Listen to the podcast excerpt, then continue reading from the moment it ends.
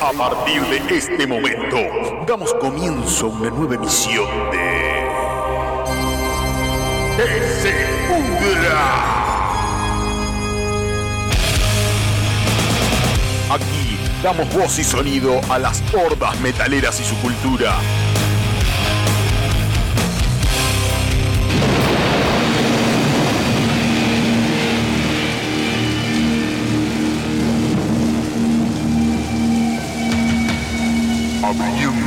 Puertas del Averno. Pero cerrando las ventanas, que entra un chiflete, amigo, y hace frío.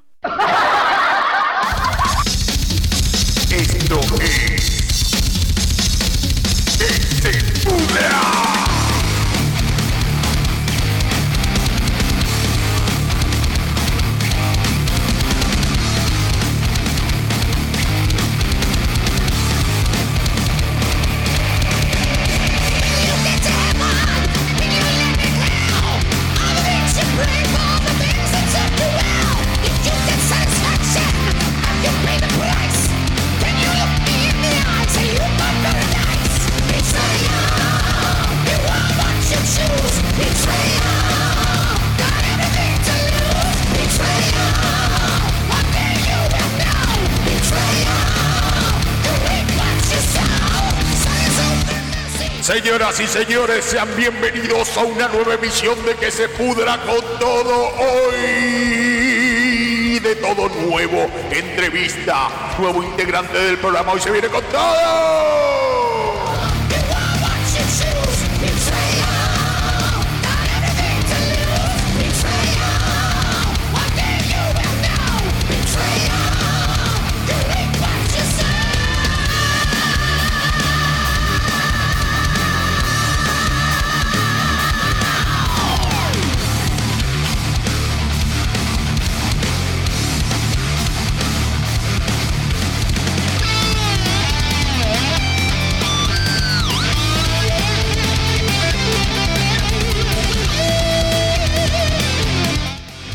De todo hoy, chicas y chicos, ¿cómo les va? Hoy bien arriba, ¿eh? Mañana feriado. ¡Hola, hola! Hoy me la pongo en la pera.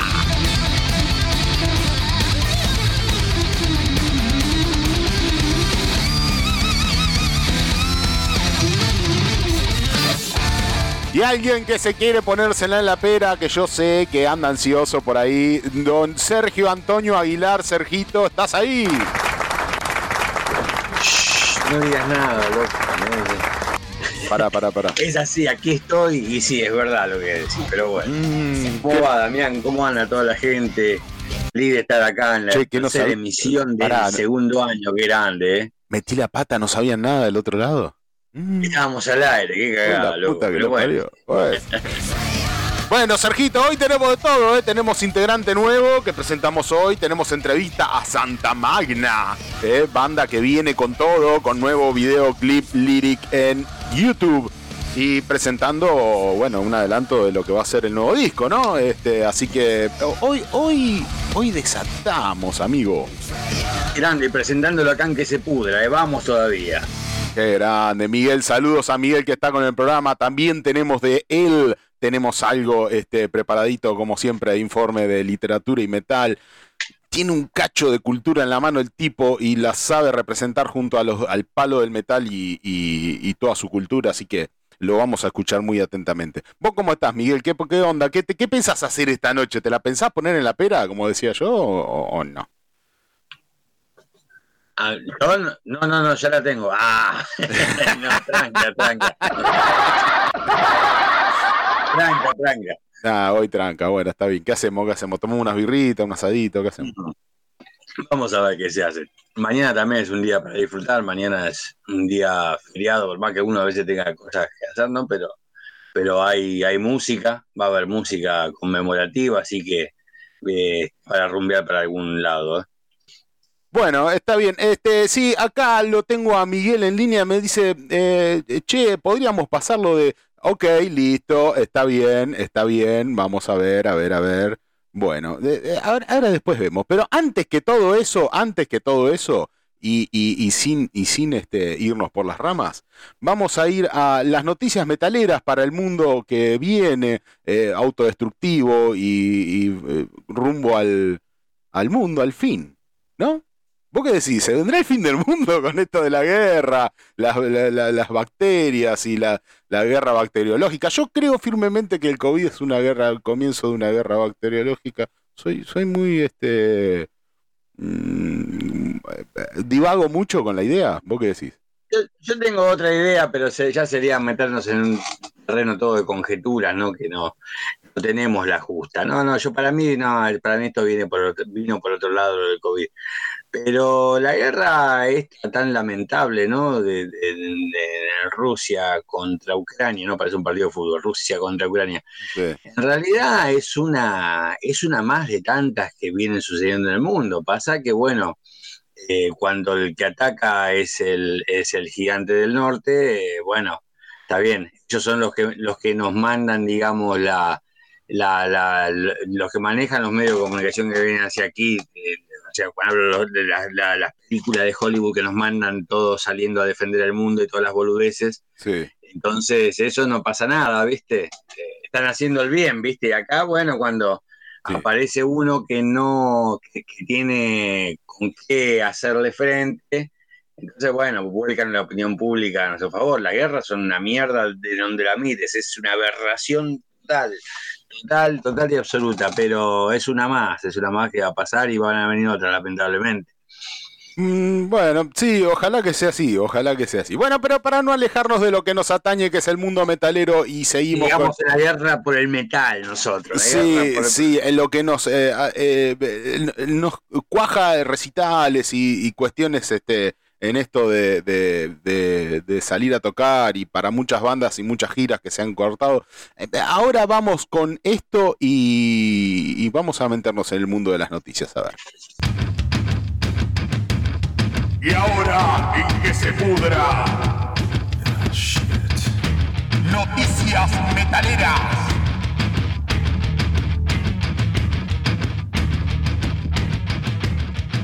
Y para esta primera noticia, y eh, eh, que hace tiempo que no hablábamos de él, este, King Diamond. Eh, ahora te cuento, King Diamond dice que recién, recién ahora tiene los demos para el nuevo disco este, y que vamos a tener que esperar hasta el 2023. ¿Cómo se está haciendo rogar este muchacho? Ah, ahora te cuento.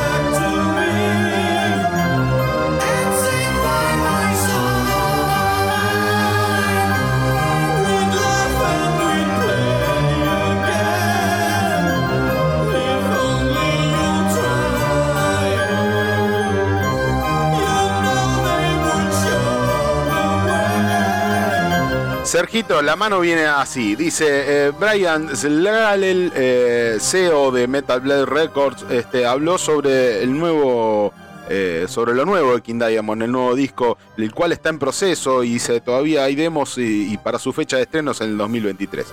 Dice King Diamond, dice, tuve una muy buena conversación con King Diamond, perdón, no King Diamond, sino el CEO de Metal Blade Records. Eh, dice, tuve una, muy buena conversación con King Diamond el otro día y él está trabajando tanto con King Diamond como con Merciful Fates. Dice, em, es posible que hayan escuchado una demostración o dos que sonaron muy muy bien en las redes sociales. Hay algunas cosas dando vuelta. Eh, pedacitos de, lo que, de lo que va a ser lo nuevo para tanto para King Diamond como para Merciful Fate. Dice, no sé cuándo saldrá ninguno de estos dos discos porque a King le gusta hacer las cosas a su propio ritmo y explicó, es como, oye, lo que sea que funcione para ti está totalmente bien para mí, le dijo a King. no le quiso contradecir nada. Pero estaba muy feliz con lo que estaba escuchando hasta ahora. Dice, este, Merciful Fates está participando en un montón de festivales este verano. Dice, toco madera siempre y cuando no se cancelen, claro, por esto de la que estábamos hablando, de la guerra. Eh, y luego también tocarán un festival psico de Las Vegas, que creo que definitivamente será lo que es solo la fecha en Estados Unidos, una sola fecha en el Festival Psycho. Eh, existe la posibilidad de que también haya una fecha canadiense en algún, a lo largo de, la línea eh, de fechas para eh, presentar estos discos, este, pero también habrá un nuevo disco de King Diamond, este, espero en el 2023.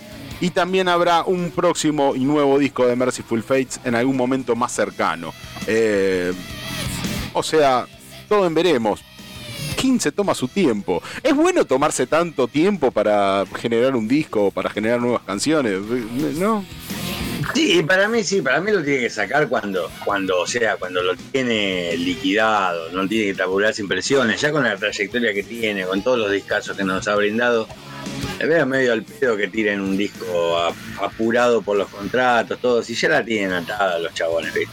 Qué yo, mi, opinión, que se tome el tiempo. Si, a veces, viste, como es esto, por ahí inspirados y te, lo sacaron en, un año o dos, viste, pero si, si le toma más tiempo, que valga la pena ese tema, ese tiempo.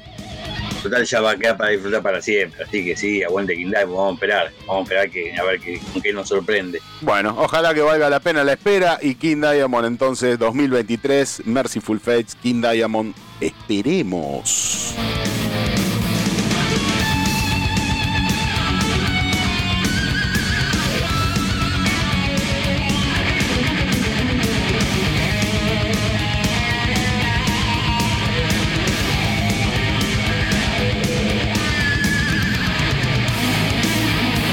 Acá te tengo otra noticia un poquito más eh, de, como de rememoranza de cuestiones. Este, Barry Clayton, el hombre que dio voz a la intro de The Number of the Beast. Vamos a recordar cuál fue la intro de este tema. Woe to you, O earth and sea, for the devil sends the beast with wrath, because he knows the time is short. Let him who hath understanding reckon the number of the beast, for it is a human number. Its number is 666. I left alone. My mind was blank. I needed time to think to get the memories from my mind. What did I see?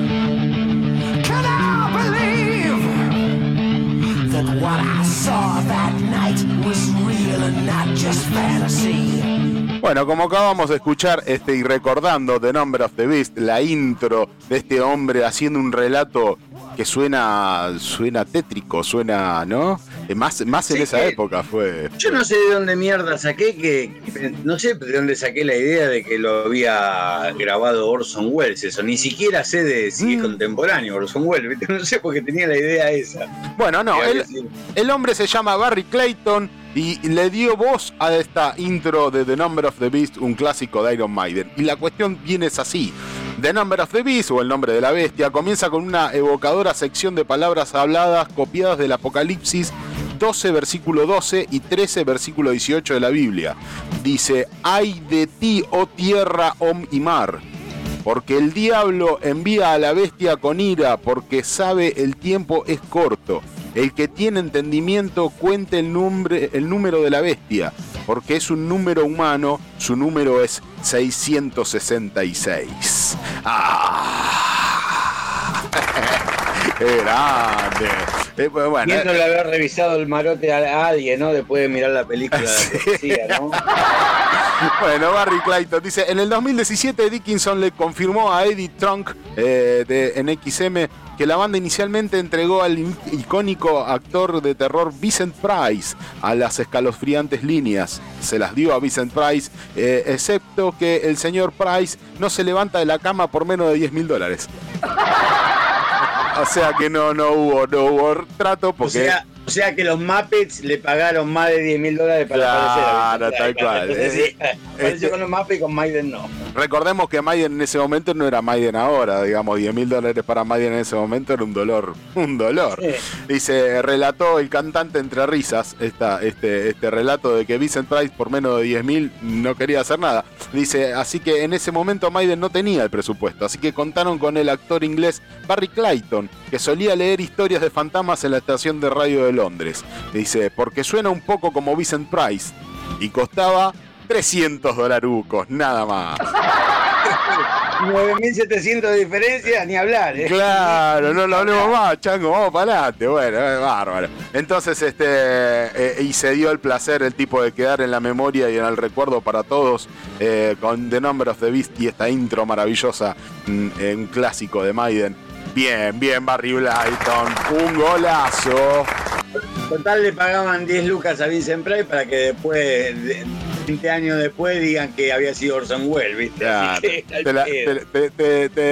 se te fue, se te pasó Vincent Price, se te fue. igual, igual, igual no debe andar bien la finanza de Maiden, si viste que andaba juntando guita para Poldiano y no, no pudieron poner.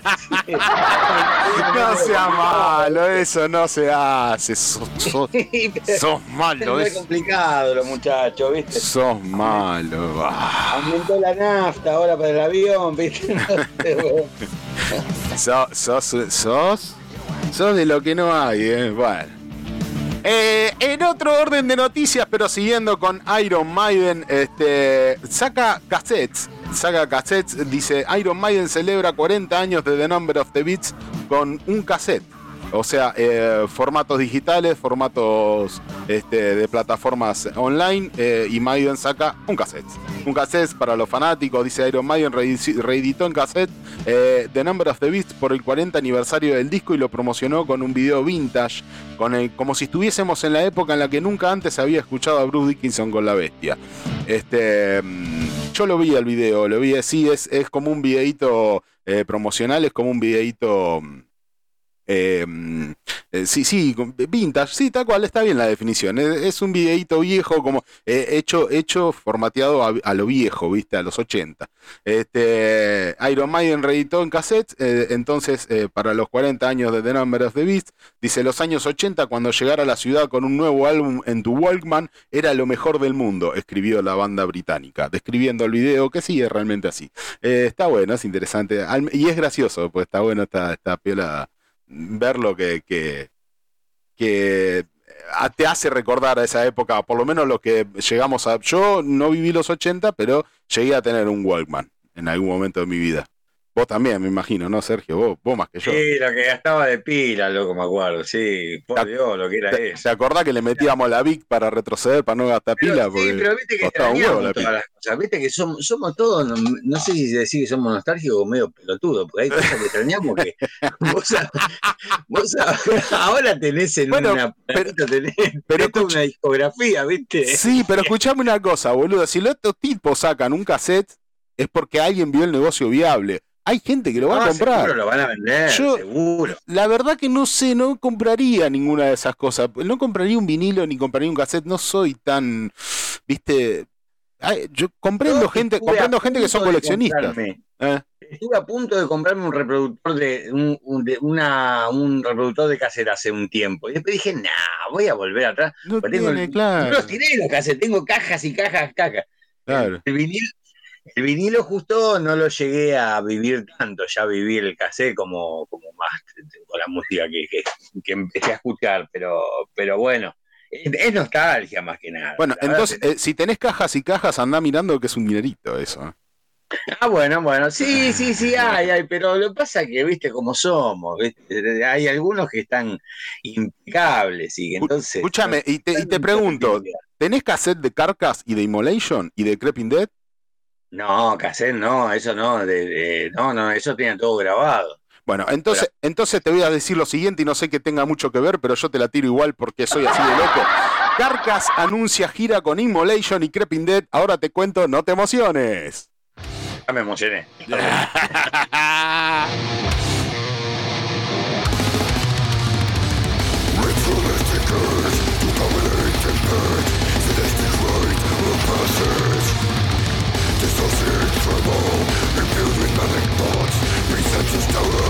brothers.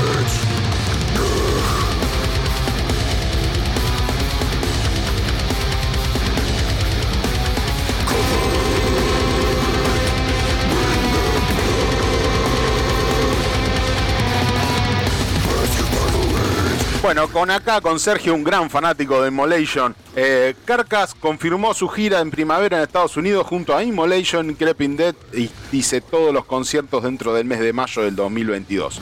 Por ahora, solo Estados Unidos. Eh. Austin, Albuquerque, Tucson, Santana, 12, 14, 15, 16, a full 17.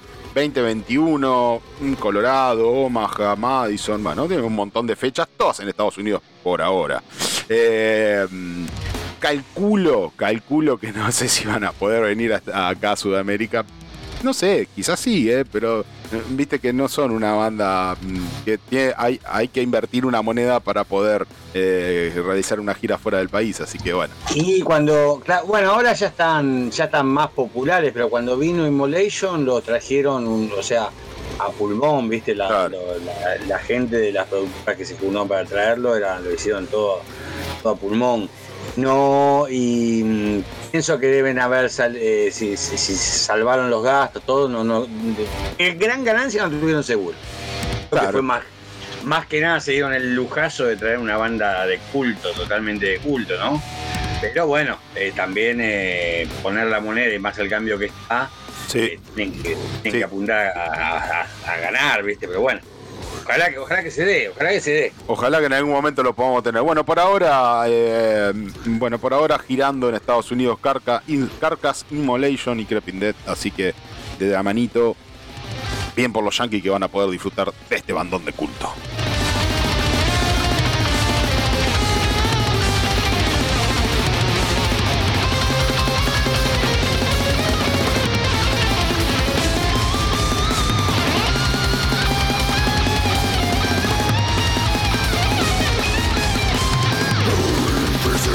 Acá te tengo otra noticia que seguramente a vos te va a encantar porque Giselle Butter para vos es el hombre del bajo, ¿no? Sergio. Y bueno, junto a Stevie Giorgio, sí, por supuesto. Bueno, Giselle Butler escribirá novela gráfica y las ganancias las donará a Ucrania. ¿Será tan buen escritor como bajista? Ahora enseguida te comento.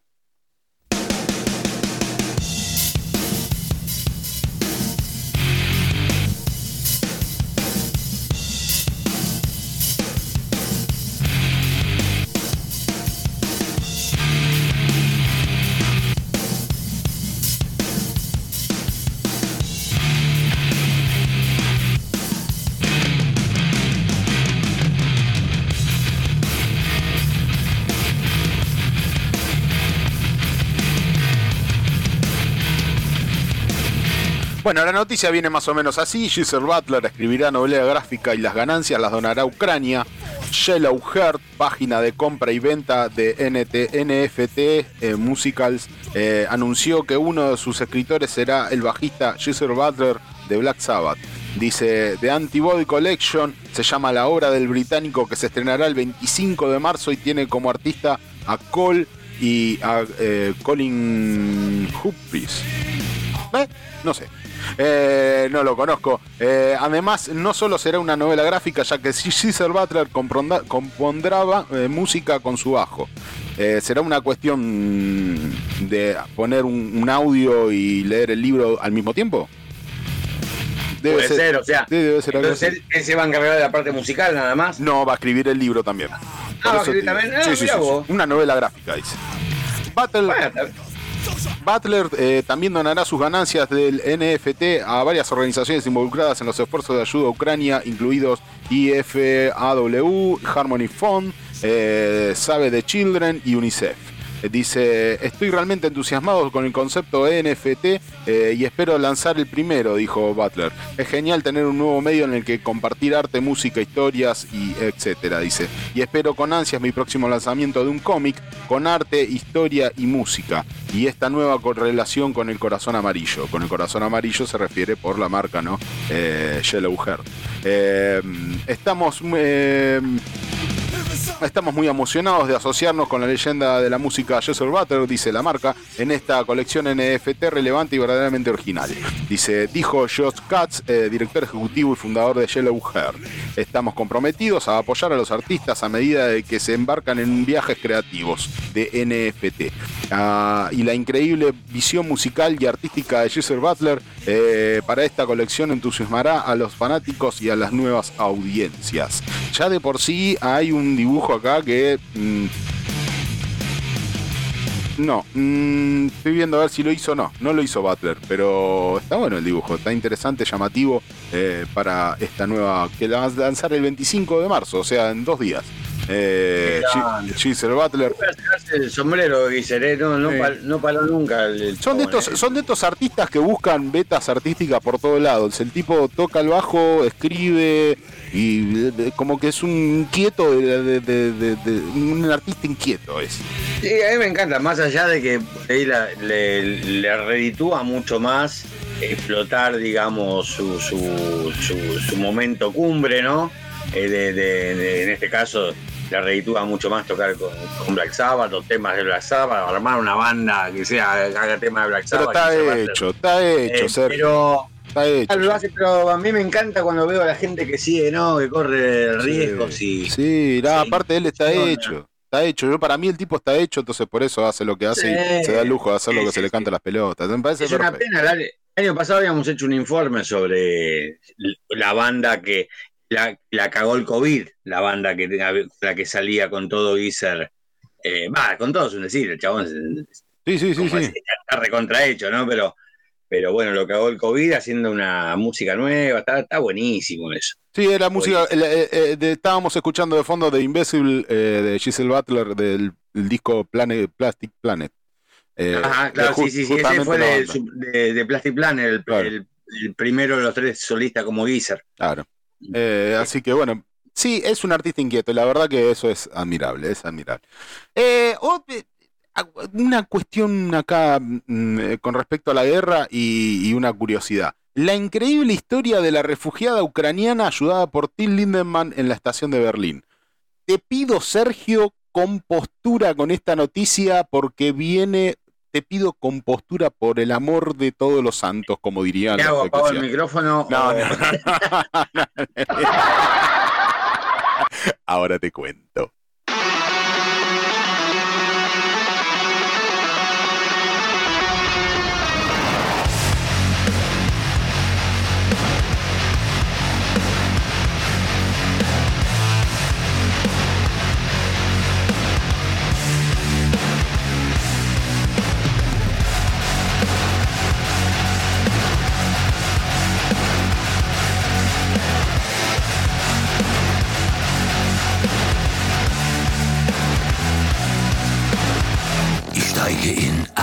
Bueno, la cuestión viene así, Sergito. La increíble historia de la refugiada ucraniana ayudada por Till Lindemann en la estación de Berlín. Según informó el portal Metal Addicts y confirmado por Loudwire, eh, un medio local de difusión de bandas de rock y metal, el cantante de la banda alemana Rammstein participó en la ayuda para los refugiados de la guerra ucranianos que llegaban a una de las estaciones de Berlín.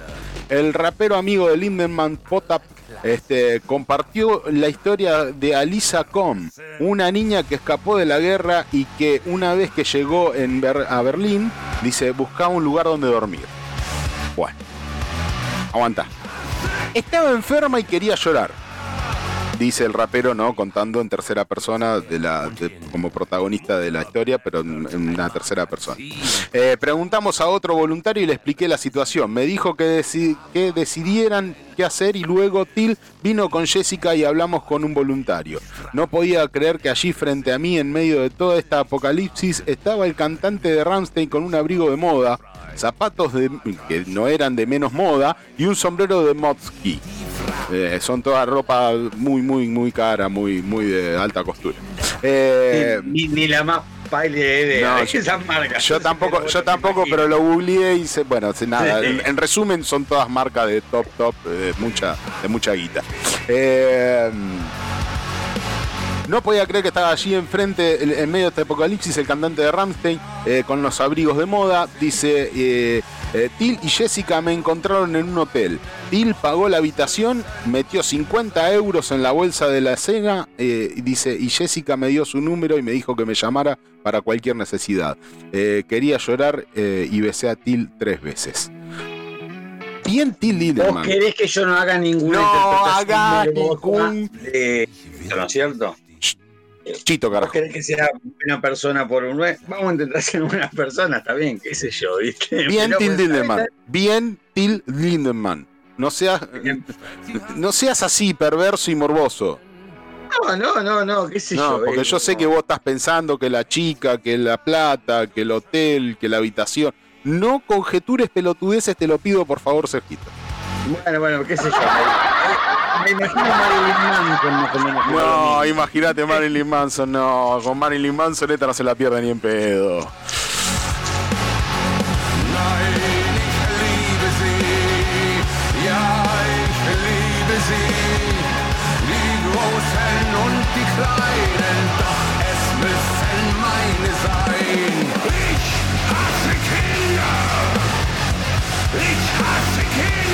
Igualmente, al margen de todo esto, bien Till Lindemann, y no nos, obviamente que no nos estamos cagando de risa de la gente que está sufriendo allá. Eh, nada, es, es un chiste, es humor, simplemente eso. Sergito, una noticia local. Dale. Marcelo Pérez Schneider, ¿lo conoces? Marcelo Pérez me, eh, me- me suena a decirme, sí. Bajista de Presto Vivache. Ah, sí. Va, va a dar un solo de bajo, un solo en vivo de bajo. Eh, acá en Buenos Aires, ahora te voy a contar un cachito. Eh, quería, quería poner un poquito a Presto Vivache, que nunca lo ponemos. Este, una gran banda que, anécdota aparte, yo la conocí en una sala en Liniers, a, a Marcelo ahí tocando. Este, yo tomaba clases de canto y estaba él, mi profe lo, se conocían, y me lo presenta y estaba ahí y muy copado el tipo, me dijo presenciar este, en ese momento lo que era un, un ensayo de Presto Vivache. Así que, este, bueno, Sí, Qué placer, ¿no? Una banda Sí, muy, muy elaborada, una banda muy técnica. Sí, sí, muy, muy, muy, muy, muy súper técnica. Bueno, ahora les voy a contar un poquito una historia cortita, cortita nada más. Este Marcelo Pérez se va a presentar ahora, les voy a contar.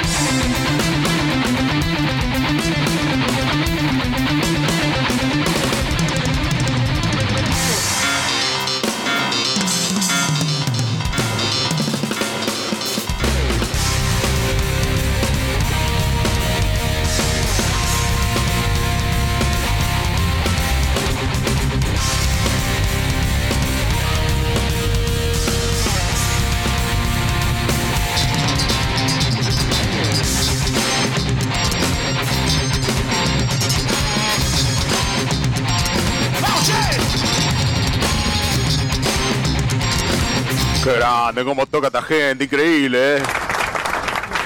Cuánto virtuosismo, ¿eh? Marcelo Pérez Schneider, bajista de Presto Vivache, tocará en vivo su bass solo, primer y tercer libro, miniaturas y cover live, eh, las cuales son un mix de temas propios y ajenos. Dice, el evento se realizará el 20 de abril en la Cuadra Bar, Gaona 2195 Ramón Mejía, a las 20.30 horas. Así que a todos aquellos que gusten de Presto Vivache y que gusten de este, de este gran bajista y toda la técnica que tienen para tocar y todo, todo lo que le enseñan a otros músicos, este, ahí en la Cuadra Bar, en Gaona 2195, este, el 20 de abril a las 20.30 horas. Una propuesta interesante, ¿eh? diferente. Algo. Sí, Está, está copado, la verdad. Sí, es, es siempre, siempre que toca Presto Vivache, siempre que toca Presto es, es- es como una congregación de músicos. Los, los músicos van a aprender de músicos. O sea, eh, por lo general eh, van todos a mucho prestar atención, le miran las manos, los estudian, ¿viste?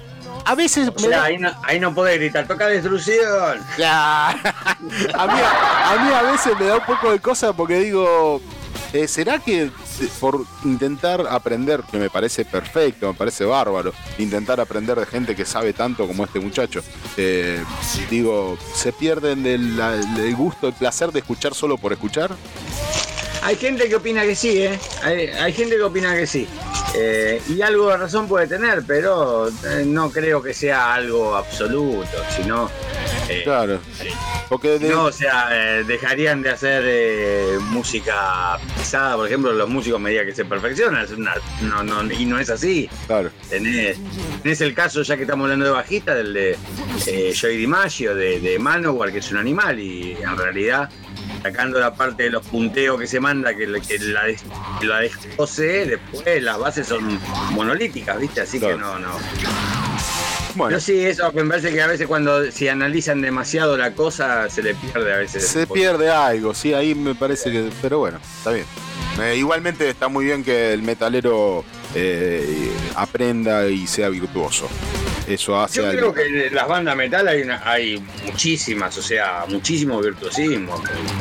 Tenés, te pensás en los violeros, por ahí son la, la mayoría de, los- de los, de los que están en el podio son con música relacionada dentro del metal, ¿no es cierto? Claro. Bueno, Bueno. metal. Entonces este, queda esta, esta, esta fecha y esta gran este, conglomeración de músicos con Presto y Bache en abril.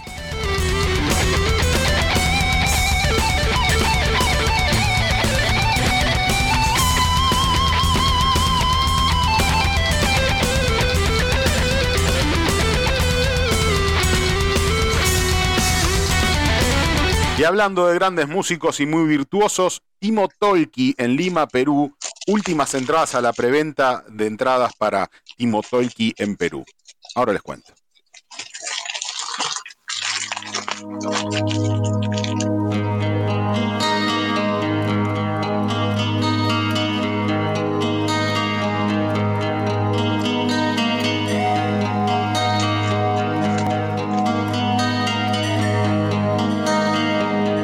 La noticia dice más o menos así: Danger Steel, la productora encargada de traer a Timo Tolki a Lima, Perú, este, comunicó que la venta de entradas se encuentra todavía en la fase de preventa, pero que esta será la última semana. Entramos en la última semana para adquirir tu entrada a precio de preventa. No te quedes afuera mm, de este espectacular concierto. Bueno, muy bien. Entonces, Timo Tolki en Perú. ¿Vendrán? ¿Vendrá de Argentina Timo Tolki? Ya veremos. Y no sé, hay que ver, están pasando mucho de largo, eh. está, Mm, Está muy caro. por- Está muy Ah, caro. en este momento creo que está por creo que está por Colombia, Brasil, eh, Suicidal Angel, que ya hizo una magia con venir una vez y, y se canceló, así que bueno. Ah. Está bien, bueno, toca Exciter en estos días, no sé si hoy creo que toca Exciter. Sí. Vienen bandas, pero es, es- es- está difícil el cambio. Qué placer, qué placer que sería para los, los estudiosos de, de los grandes vi- virtuosos, los estudiosos de los virtuosos, Timo Tolki y como banda telonera Presto, ¿no? Ajá. Ah, ¿visto? Sugerencia, ¿eh? Nada más, por si los productores de Timo Tolki escuchan este programa. Se concreta, ya sabés de quién fue, ya, ya está dicho de quién fue. Ya puedo, sí, puedo ir a decir, hola, yo fin de la idea.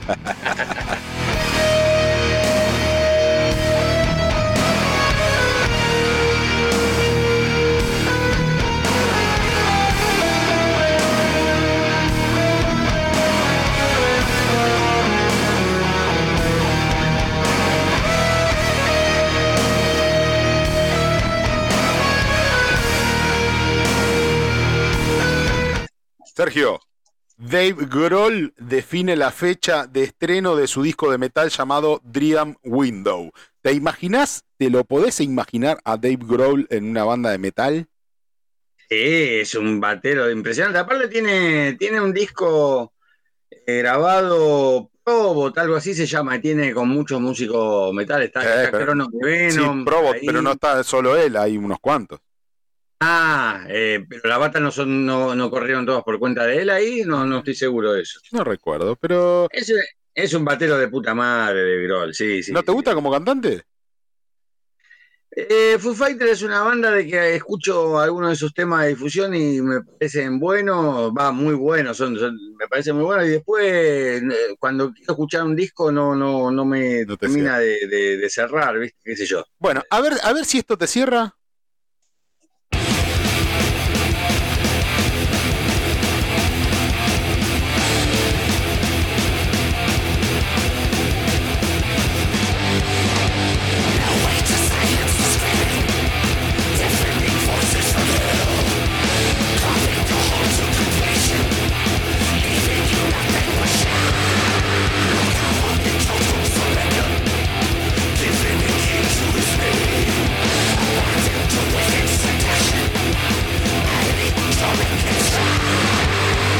Estamos escuchando eh, Dream Window, eh, March of Insane, el tema, el primer tema de esta banda de Dave Grohl metalera.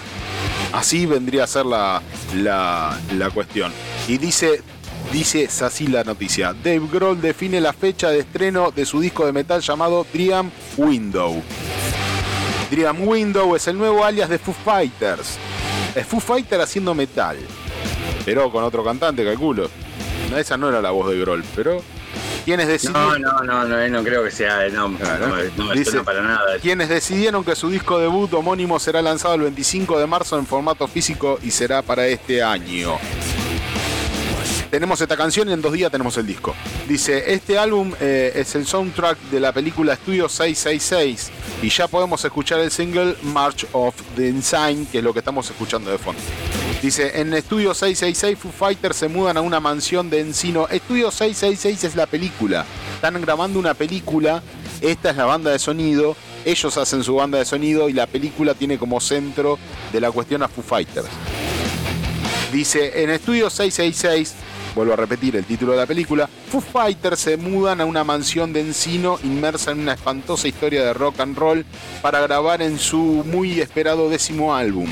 Dice, una vez eh, en, casa, eh, en la casa, Grohl se encuentra lidiando con fuerzas relacionadas con los antiguos residentes del estudio sobrenatural. Este, el, acto, el acto ficticio Dream Window está antes mencionado que amenaza eh, con, tanto con la finalización del álbum como con la vida de los Foo Fighters. ¿Qué onda? ¿Estará buena la película? Otra película ¿Cómo será? No, me suena un poquito a Kiss contra los fantasmas, ¿no? Sí. sí, tal cual, me parece medio. Bueno, pero. ¿Qué sé yo? Es, la- es sin pegar, la, la vamos a mirar seguro. Sí, la vamos a mirar, es Foo. Fighter, es metal, es una banda de metal, Foo Fighter haciendo metal. Eso por si es el enganche, ¿viste? Pero bueno, es Foo Fighter, sí, Foo Fighter contra los fantasmas, bueno, Más o menos. bueno, esperemos a ver qué sale, ¿eh? Aguanta. Ahí sentimos, ya está dando instrucciones a los abogados. Se van a comer un juicio.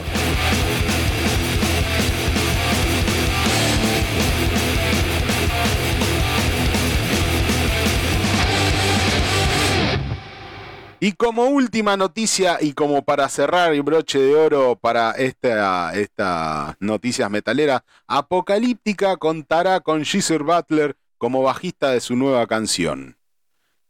Ahora le voy a mostrar la canción de Apocalíptica en donde, está como invitado Giselle Butler. A ver, eh, escuchemos un cachito, a ver.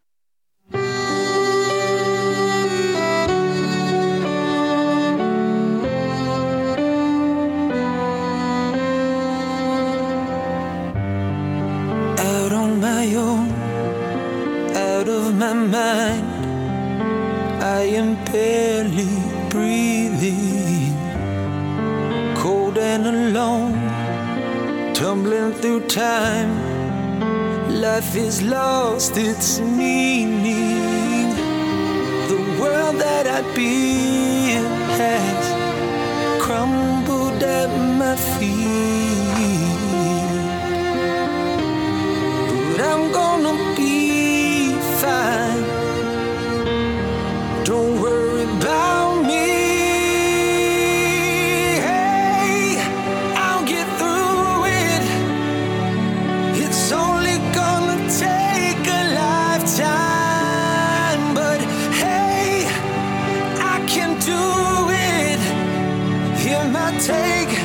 Ideal para bajar unos decibeles, ¿no, Sergito?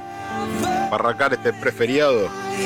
Sí, 78 mil decibeles más bueno, Apocalíptica. raíz de- no sé si era eh, este- el cantante este, no sé si debe ser de Frankie Pérez, seguro, el, el que justamente estaba con Geezer en la en el proyecto Trunk con Deadland Ritual. Se ve que se lo llevó para Apocalíptica. Sí, sí, sí, Frankie Pérez, exactamente. El cantante es Frankie. Pérez, Apocalíptica, con Giselle Butler y Frankie Pérez. Muy buen oído, bien ahí, Sergito, qué oído. eh. Bueno, ahora les voy a contar la noticia. Apocalíptica entonces contará con Giselle Butler como bajista en su nueva canción, que es esta que estamos escuchando, junto a Frankie Pérez y Apocalíptica entonces. Eh, Frankie Pérez en las voces. Apocalíptica, una de las bandas más importantes de las últimas décadas, ha aprovechado sus redes sociales para este. bajo un poquito la música. Eh, para anunciar el lanzamiento de su nuevo single de estudio, el esperado I'll Get Tuggered It, que es lo que estamos escuchando. Eh, planeado para ser publicado el próximo 18 de marzo, pasado, obviamente, por eso lo estamos eh, escuchando en este momento, de 2022. El esperadísimo por, al- por alguien el próximo disco de Apocalíptica. De Apocalíptica. Es linda banda, a mí me gusta Apocalíptica, como para bajar así, este, está bueno. Eh, según la publicación del grupo, este trabajo contará con la participación del bajista de Black Sabbath, Giselle Butter, como invitado. ¿no? Exactamente. Eh, eh, Frankie Pérez. Bueno, muy bien, entonces tenemos este, esta nueva canción. Calculo que en algún momento van a sacar algún. Aunque son participaciones especiales, así que no creo que vayan a sacar un disco completo. Por ahí sacan un par de singles y queda ahí como participaciones especiales de Butler con Apocalíptica, Frankie Pérez y toda esa movida, ¿no? Calculo que sí, sí, porque está, en- la banda está más centrada en lo que son la- la- las cuerdas, toda esa historia, ¿viste? Sí, pero bueno. Eh, bueno, entonces eh, con esta hermosísima canción vamos a dar por finalizado las noticias metaleras para el día de la fecha y lo siguiente va a ser Sergio Antonio Aguilar, el informe incompleto que Sí. nos va a dar una pequeña reseña de qué viene, Sergito. Eh, sí, sí, mira, antes que nada te quería decir, con- en cuanto a las noticias que estábamos dando, viste que, que a- además de, de tu pedido de mesura en, en los comentarios ante Linder, Sí. eh, también debo decir de que, que me controlan una, hay, hay una oyente fanática de, de Ramstein. Que cuando hacemos algún chiste, viste, no, me caen los mensajes, viste. te empieza a cagar a Así que- trompada. Un beso para Mari, no, no, no dijimos nada malo, simplemente pasamos la noticia, qué bueno que es el cantante de Rammstein, ¿viste? Así que ¿Tenés algún, ¿Tenés algún audio que podamos pasar eh, haciendo algún reproche quizás? Eh, no, no, no, eso ¿No? quedan, quedan en, la- en el ámbito privado. Ah, bueno. Así que, eh, una cosita que quería eh, decir, bueno, por la, por la fecha en la que estamos, ¿no? Sí. Que hay algunos, hay un recital que un día justo tenían pensado hacer un informe sobre esta organización. Sí. Pero bueno, la vamos a eh, le quería mencionar ahora que se va a hacer mañana un, ojalá que no se suspenda por lluvia, eh. Está ahí en, vamos a ver qué onda con el tiempo. En la Plaza Congreso, un- se va a hacer el festival Nunca Más, Sí. eh, conmemorando el, el nefasto golpe militar de 1976, del 24 de marzo. Y bueno, y que mando, este mando año- saludos, mando saludos particulares a, a Pablo Metrallero, que es este uno de los organizadores del festival, que ha participado, Ah, de, este, ha participado de este programa y, y realmente sí lo veo, lo veo muy activo en esa cuestión. Sí, sí, sí. Aparte que esto ha crecido mucho y justo este año se extendía. No tengo el dato eh, correcto porque ya te digo, algún día, aunque no sea en la fecha, mataría, eh, yo por lo menos como parte del, del informe completo, me gustaría hacerles, dedicarles un, un- un informe más detallado porque es, es algo gestionado todo a pulmón, ¿no? Las bandas eh, tienen que poner para el sonido, el, el escenario, las luces, para, va, luces no, no, bueno, bueno, el sonido, el escenario, todo lo que tienen que poner lo juntan entre las bandas, puede entrar libre para la gente y simplemente y aprovechan a recaudar encima eh, alimentos eh, no perecederos. Tira la fecha, la, la fecha, el horario, tira toda la data cierta. Mañana va a ser a las 14 horas y se van a estar presentando Retro Satán, que es una banda que viene de, es una de las más eh, antiguas del país, viene de, de- de metal, ¿no? De Sí. metal activas, debe venir mil- 1982, 1983 más o menos. Sí. Eh, toca Exocet también, que bueno, Exocet es una de las bandas también que está metidas eh, de lleno ahí en la organización. eh, Bestia, Holocausto, Bomba al Estado y Against. Ok. Y, y bueno, y esto se está replicando también porque hay, está- o sea, se ha extendido. Va a haber una, una fecha en La Plata eh, también. Esa no tengo el dato, no, no busco la información exacta para pasarla, pero bueno, cualquiera que tenga curiosidad que sea más de la zona, eh, eh, la puede, puede acceder a, a informarse e ir. Sí, Y eh, también en, pues, mismo en les- les Solano, también, en Solano también va a haber una fecha así, también, en la que tocan Levitico y Noches Enfermas. sí. Y bueno, así que está, es una buena movida esa.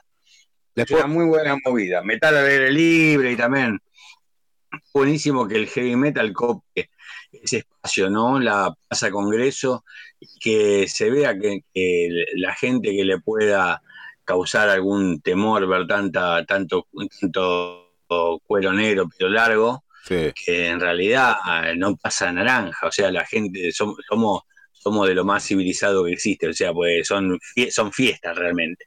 Cero quilombo, cero eh, bolsilleo, cero, cero estupideces, ¿viste? De las que hay en tantos otros ámbitos. Así que, bueno, ojalá que tengan suerte con el tiempo esta gente, ojalá que lo puedan concretar. Por, Sí. por ahí viene todo, la organización, con todo lo que se rompieron el culo laburando y bueno, la gente que vaya a disfrutarlo, ¿viste? Sí, les puedo pasar, les puedo pasar la data de que si quieren más data y, y de alguien activo, a Pablo Metrallero, arroba Pablo Metrallero, arroba guion, arroba Pablo guion bajo metrallero en Instagram y ahí pueden encontrar la data eh, mucho más acabada de todo esto que acaba de decir Sergio eh, con respecto al, al festival Nunca Más. Eh, así que bueno, todos aquellos que puedan ir, que tengan ganas de ir y escuchar a Exos, una gran banda y otras que están en el cartel, este pu- pu- pueden asistir y la verdad que estaría buenísimo que asistan. ¿Cómo viene el informe incompleto? Haceme una pequeña reseña, Sergito, antes de tirar este, la data cierta, como siempre. Bueno, este informe es, es un informe que bastante incompleto porque no hay, no, no, no pude recabar mucha información. Se trata de, eh, justo tuvimos la lamentable noticia eh, en estos días de del fallecimiento de Gustavo Rubio, un bajista legendario del Under. Ajá. Y así que bueno, eh, quería dedicarle a él este, este informe, así que vamos a hablar un poquito nada más. Eh, vamos a hablar un poquito de, de- de- de- de- de él y bueno, de las bandas que más que tuvieron más notoriedad en las que participó. Bueno, muy bien. Entonces, Sergio Antonio Aguilar y después de su cortina, el informe incompleto para el día de la fecha.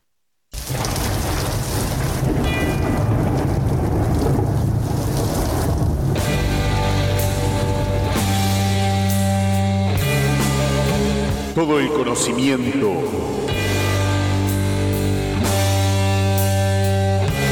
La sabiduría.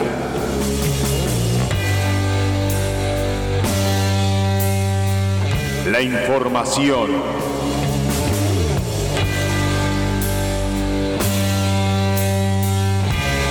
De la mano de Sergio Antonio Aguilar. En que se pudra, que se pudra, que se pudra.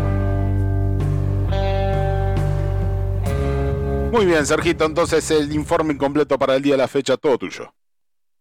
Bueno, bueno, bueno, así que este va a ser un informe bastante incompleto, eh, pero para un grosso, pero bueno, para quien no lo conozca, porque hay gente que quizás no, no ha escuchado estas bandas, eh, que, le preste un poquito el oído, vaya, después de los temas que pasamos, seguro que, van a ir a buscarlos porque eh, ha hecho, ha dejado una huella, ¿no? Eh, Gustavo Rubio eh, es también conocido por ser amigo de, de Osvaldo Civile, que participaron juntos en una banda eh, pre-B8 eh, llamada Escarlata. Una banda que yo, particularmente no, he escuchado nada, no sé si se habrá subido algo a las redes de lo que se han hecho en esos años. Quizás no haya material, porque viste, pasa a veces en las bandas eh, tan antiguas de que por ahí no, no, no es como ahora que ahora se graba todo, con un celular se graba todo, hay testimonio de todo. Sí. Pero bueno, es un chabón que viene haciendo música desde, de- desde esa época, desde el principio del heavy metal acá en el país. Y tuvo, eh, tuvo una gran banda, una, una banda con la que llega el disco, con la que ha quedado un, un discazo Sí. para, para la posteridad. Eh, es la banda formada en 1992 llamada Trepanador. Eh, bueno, esta banda grabó un demo en, el año 1994, llamado así, Trepanador, y en el 95 sacan otro, otro demo más, eh, llamado Inanición, que Inanición después es, el nombre de un tema que después pasó a ser parte de su primer CD, ¿no es cierto? La banda estaba conformada por Gustavo Rubio en el bajo, eh, su hijo Javier Rubio eh, en la batería, eh, las violas Guillermo Martínez y Abel Micheli, en la voz David Urrutia. Esta es la formación que, graba el disco, ¿no es cierto? Ha pasado también antes en la viola Ariel Lexner, que después se fue a tocar a Rabia con, con Hugo Benítez.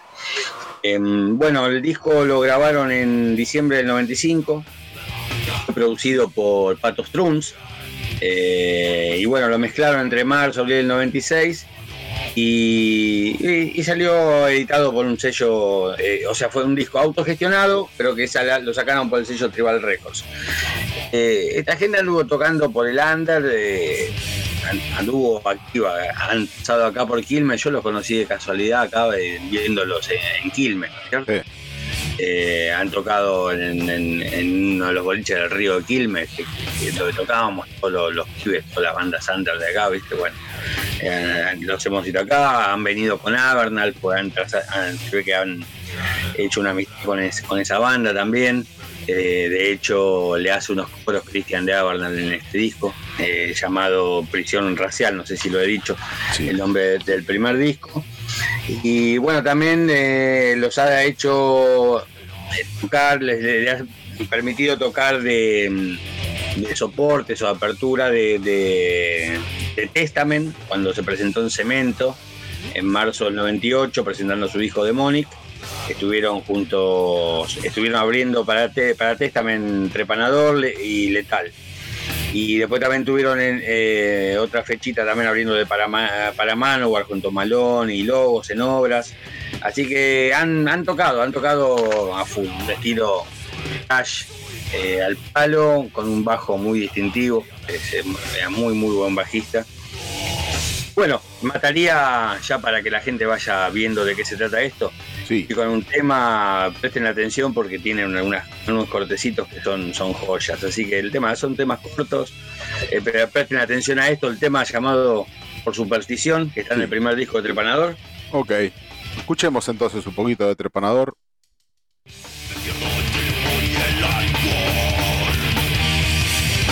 Y cualquier noche se hace que no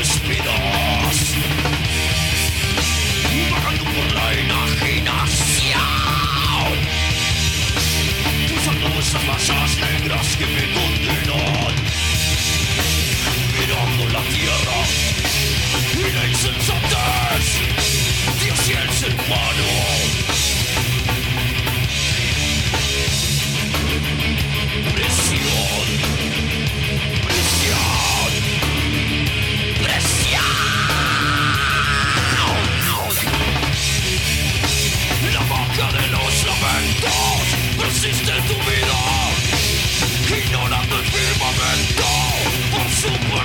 superstición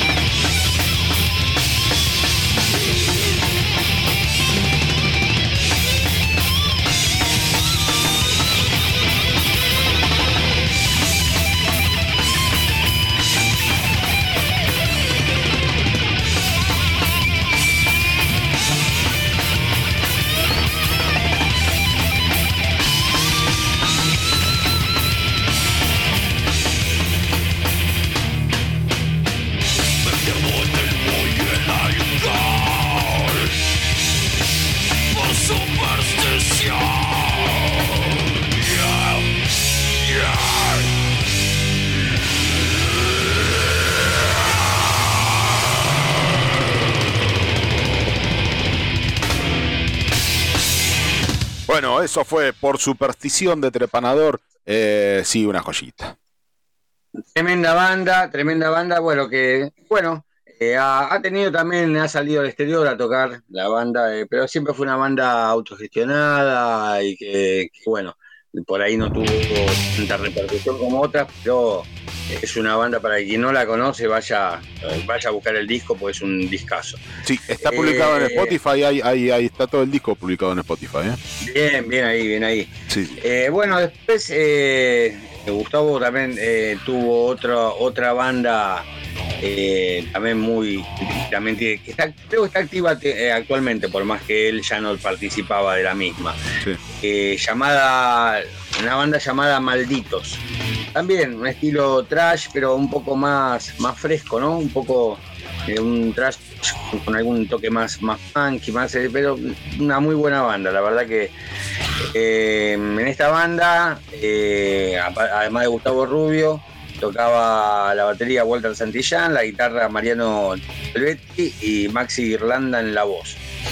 Eh, y bueno, sacan el, el primer disco cinco años después de formarse, Sí. eh, llamado Liberando Venganza. El disco lo fueron grabando de a poco, ¿no? Entre el 2011 y el 2012 en la nave de Osberg y. Planta Baja Studios. Y fue masterizado por Sebastián Mantra y Javier Rubio. Mencionamos nuevamente a Javier Rubio, que es el hijo de Gustavo, ¿no? Que si tengo- eh, no sé si no me equivoco con el dato, pero creo que él eh, trabajaba como, como Drum Doctor en, en la nave de Osberg. Em, ¿Qué sería un Drum Es el- Doctor? este es el batero de Malón actualmente y Sí, ahí se sí. murió. Es, eso también, pero ¿qué, qué sería un Drum Doctor? De, de- dame, no, no entendí, no entiendo. Podría la- ser como un ingeniero de sonido, pero Ajá. que se especializa en, en la batería. O sea, Ah, ok. ok. eh, di- directamente eh, es a, a- a hilar lo más fino posible en la batería. Ah, ok, ok. Es un batero, a mi, a mi entender, ¿sabes que Yo cuando, cuando entró a Malón y la H no murió no podía creer ¿no? Lo- los comentarios que se veían en redes, Mm. eh, bardeándolo al chabón, con el pomelo le ponía, no sé, viste, por la, porque lo veían flaquito, no sé, pelo corto, no sé, viste, le, le un montón de descansos. Sí. Mi entender, junto con el Ganso, son los dos, los dos, por lo menos para mi gusto, son los dos mejores bateros de metal del país. Sí, pavotes hay por todos lados. Pavotes que no saben, que critican sin escuchar, hay pavotes por todos lados. Claro, sí, sí, sí. Y un tipo, bueno, que, que además de, de- de- tiene un manejo, en el disco de Trepanador se nota mucho eso, tiene un manejo del bombo, una, una cosa, es una es algo muy, muy distintivo, muy especial. Y que bueno, por suerte le llega, le llega esta oportunidad, ¿no? Sí. De, de sumarse a, a una banda que está facturando, ¿no? Como, como Malón y la H están facturando, y bueno, está, está, está Sí, sí. bueno. Sí, sí. Así que bueno, sacaron entonces el, eh, su disco llamado Liberando Venganza, eh, compuesto por 11 temas, ya te digo, todos al palo, uno mejor que el otro. Eh, cuesta elegir uno, pero bueno, hice, hice el laburo de elegirlo. Eh, así que vamos con, con Malditos, con Liberando Venganza. Liberando venganza, entonces, malditos. A ver.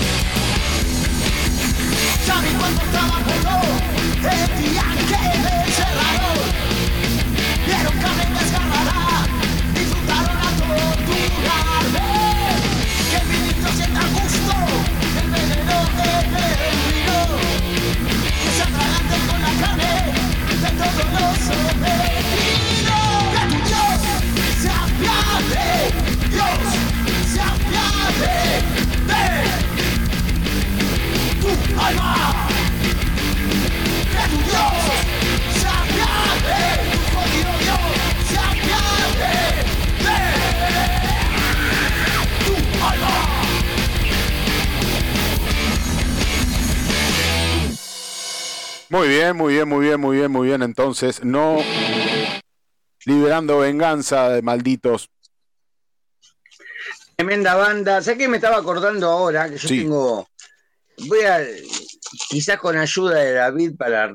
Tengo, tengo un archivo para recuperar, ¿no? Que tengo un cassette. Sí. Tengo, tengo algo. Mencionábamos que era amigo de, de Osvaldo Civile, eh, Gustavo Rubio, y, y un- una grabación en cassette un reportaje que le hicieron Osvaldo, donde el chabón expresa la, la admiración que tenía, ¿no? Más allá de la amistad, la admiración que tenía por Gustavo. Eh, entonces así que en un momento Gustavo lo convocó a Osvaldo a tocar, no sé si serían en, en Escarlata o en otra banda que han tocado juntos, lo que donde sea, Sí. y que Civiles le dice, "Eh, pero ¿cómo voy a tocar yo con vos? ¿viste? Sí, ¿qué, boludo? ¿Por qué no va a poder tocar conmigo? ¿viste? O sea, Civiles, que es el, ídolo de una ¿Qué? gran parte acá de los metaleros argentinos del ¿Qué? ¿No puedo, ¿No puedo ser papo y a hacer chori? Ah, exactamente, es así, ¿no? No puedo ser papo y hacer chori. Comete el chori y callate. un grosso total. Así que, bueno, así que con esta formación yo me quedé con las ganas de ver a esta formación de malditos porque lo fui a ver, eh, ya no estaba Gustavo en, en el bajo. Ah. Fue reemplazado por, por Leandro Bustamante, que también pasó por Tungsteno, entre otras bandas. Y, pero bueno, es una banda que eh, creo que siguen activos y ya de por sí con lo que han dejado, al dejar un testimonio grabado ya, ta, ya entraron en la, la posteridad. Eh, así que bueno, nada, nada, quería hacer este, este pequeño homenaje cortito a un gran luchador del under, eh, porque también estaba presente acá en estas, en estos eh, festivales que hemos mencionado del, del Nunca Más, también estaba siempre rondando ahí en ese, en ese tema. Sí. Y bueno, para quien no los conocía, que se acerque a escuchar lo que han grabado con Trepanador, lo que han grabado con Malditos. Gustavo Rubio, un, un- un gran, gran bajista de- del under heavy metal. Así que elegí para. em, el tercer tema que elegí para, para cerrar este informe, Sí. también del mismo disco de, de Malditos, es un tema que lo elegí justamente pensando en esta fecha en la que estamos, porque habla justamente sobre la, la- la época de la dictadura, la, de la nefasta dictadura militar que nos tocó vivir. Así que vamos con un tema que viene bien en esta época de recordar, no, no, no para machacar, sino para que eh, gente que no, no, no, ha- no tiene idea reivindica cosas que, que- que son horrores, ¿viste? Como, Sí. como, es- como es como la guerra, más o menos. Sí, Esto sí, fue sí. al- Algo así, no se, no se puede, no se puede reivindicar estas cosas. Así que bueno, vamos con un tema dedicado a la dictadura militar y se llama No Olvidar. No olvidar. Así que De así eso cerramos este pequeño informe incompleto sobre un grande de- del metal argentino, Gustavo Rubio, que en paz descanse. Bueno, eh, eh, todo, todo este material que ha comentado Sergio, por suerte lo tenemos en Spotify, eh, tanto de Trepanador como de Malditos, así que nada, acerquen a- a- acérquense a escuchar y bueno, mm, em, eh, sí, totalmente. No olvidar, eh, no olvidar.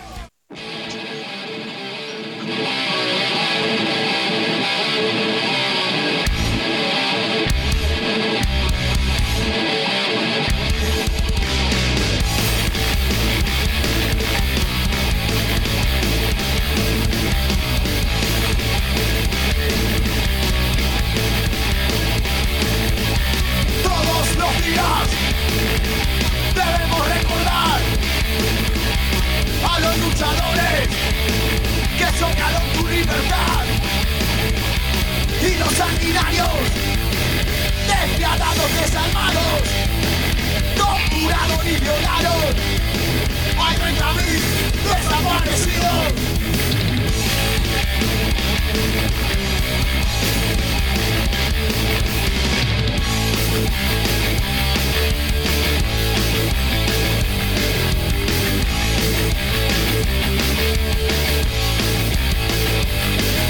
Pico represores no vamos a olvidar. En su tumba se van a pudrir Con tu cuidado jamás te dejan No te vayas, nos vamos a buscar.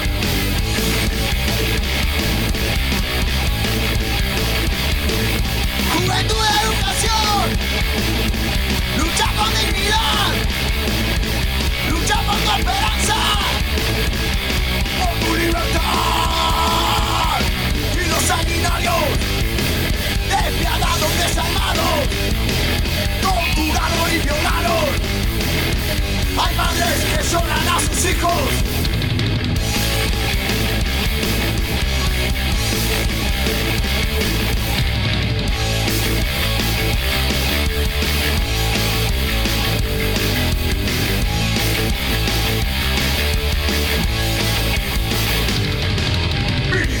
Espíritu represores no vamos a olvidar En sus tumbas se van a morir Torturados nunca más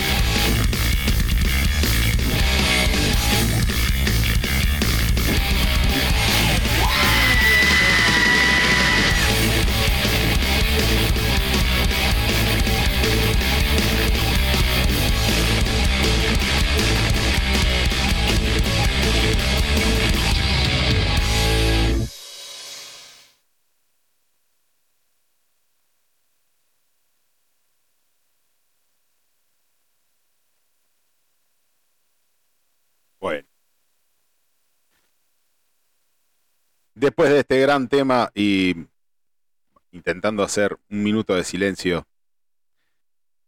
lo que sigue en que se pudra, Hola gente de que se pudra, soy Amadeo. ¿A qué hora pasan el informe de literatura y metal? Hola gente de que se pudra, soy yo de vuelta acá Amadeo, molestando. Eh, quería pedir si podían pasar radio video de System of the Down.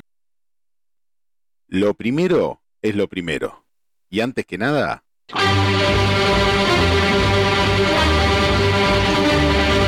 literatos infernales.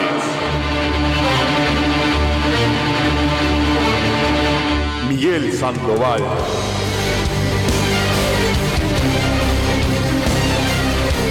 Que se pudra.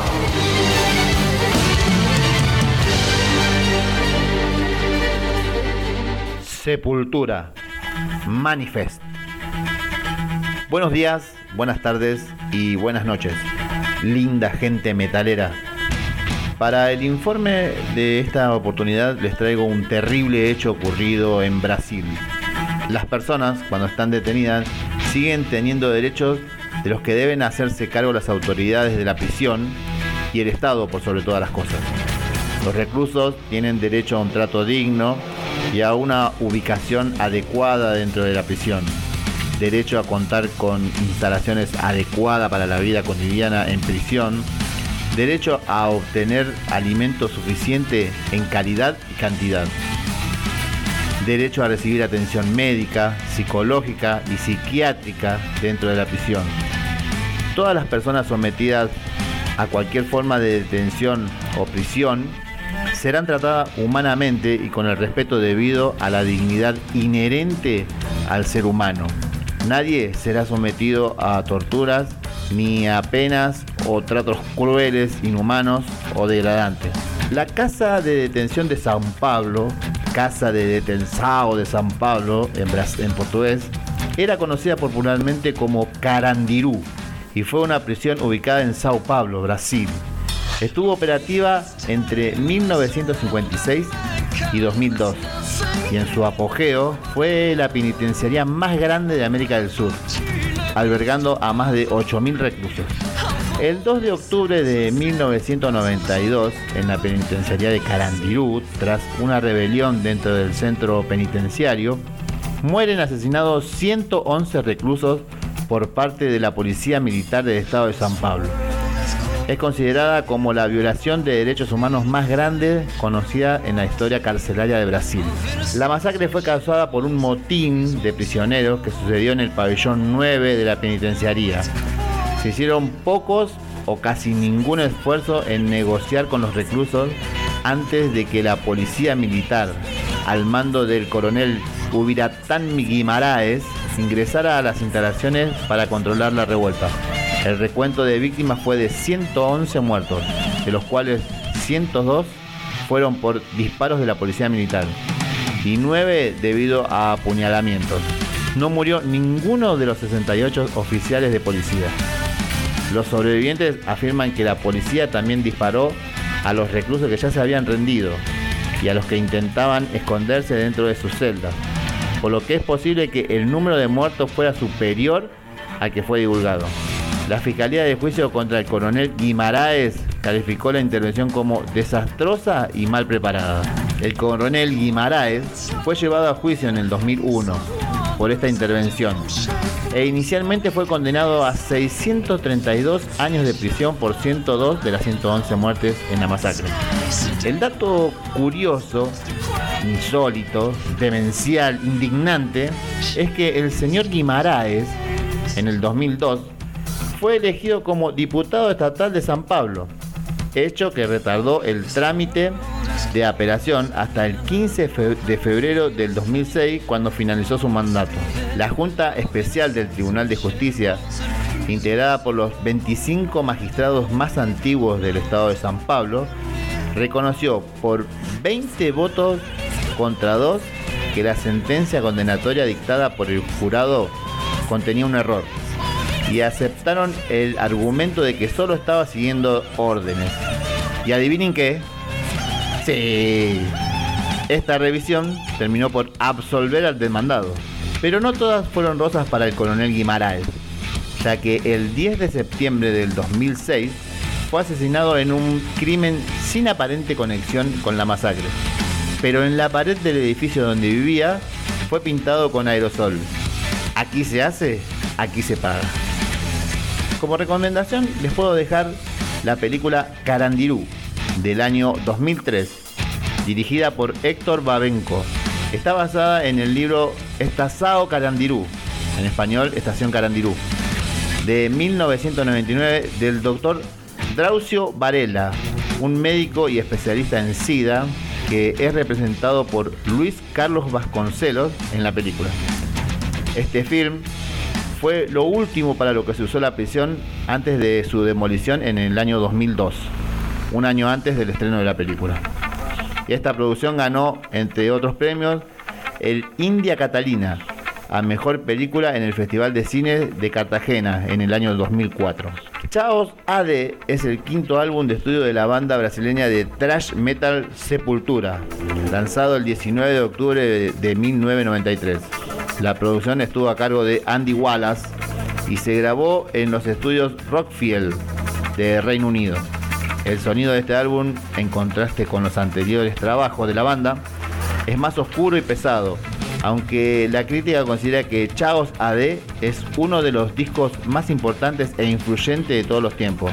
Tanto es así que este trabajo influyó musicalmente en otras bandas muy reconocidas como Defton y Core. En este disco encontramos en el track número 10 el tema Manifest, que habla acerca de la masacre de Carandirú y está compuesto por Max Cavalera. Para este álbum, Sepultura se basó en varios sucesos ocurridos en Brasil, por lo que las canciones reflejan enojo y gran cantidad de críticas hacia el gobierno, la fuerza pública y la sociedad. La letra del tema Rufus Resist menciona cómo los carros de combate disputan confrontamientos contra la policía. El estribillo Refuse Resist se asemeja a un lema de protesta. El tema Amén relata un suceso donde perecieron más de 70 personas, una tragedia vivida por el líder davidiano David Koresh, 54 adultos y 21 niños que murieron a causa de un incendio que consumió todo el lugar. Cayowas, ese tema hace referencia a un suicidio colectivo originado por una tribu indígena luego de que el gobierno de Brasil ordenara el desalojo de sus tierras, mientras que Nomad, escrita por Andrés Kisser, relata la vida de aquellas personas que son expulsadas de su lugar de origen. Bueno, sin más nada que aportar por hoy, los dejo con los señores Mac Cavalera en voz y guitarra, Igor Cavalera, batería y percusión, Andrés Kisser, guitarra líder, y Paulo Jr. en bajo, quienes eran la formación de Sepultura en el año 1993 haciendo para todos ustedes el tema Manifest. second, 1982.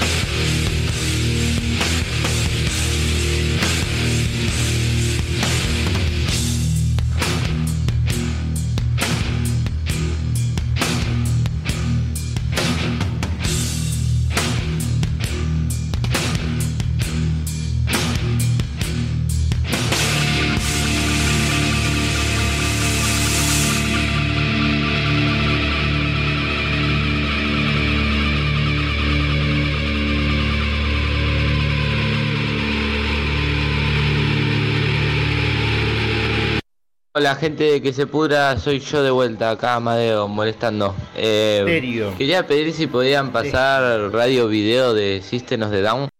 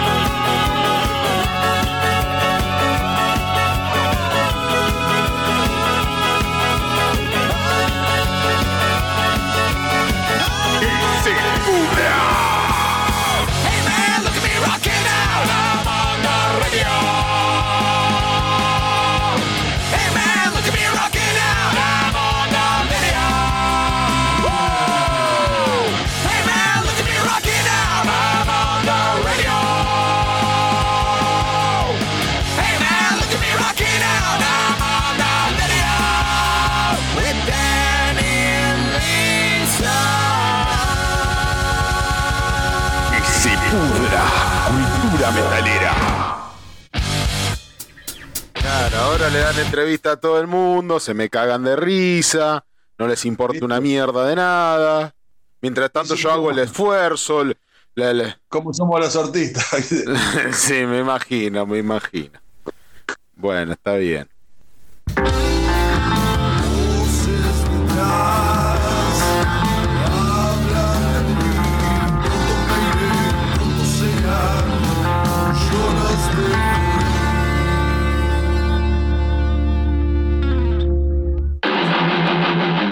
Bueno, bueno, bueno, una vez más aquí en Que se pudra, arrancamos con todo en este momento y en esta ocasión Santa Magna del otro lado. Bienvenido Junque. Hola, buenas tardes. Buenas Bienvenido, bienvenido. ¿Se, volvió- ¿Se podría volver a presentar a aquella persona que se estuvo riendo de mí del otro lado? No, sí, eh, Marcelo, yo soy el baterista. Ahora sí, muy bien, Marcelo, qué grande. Che, eh, Así que arrancamos esta entrevista diciendo bienvenidos sobrevivientes del inframundo, agárrense la colacha.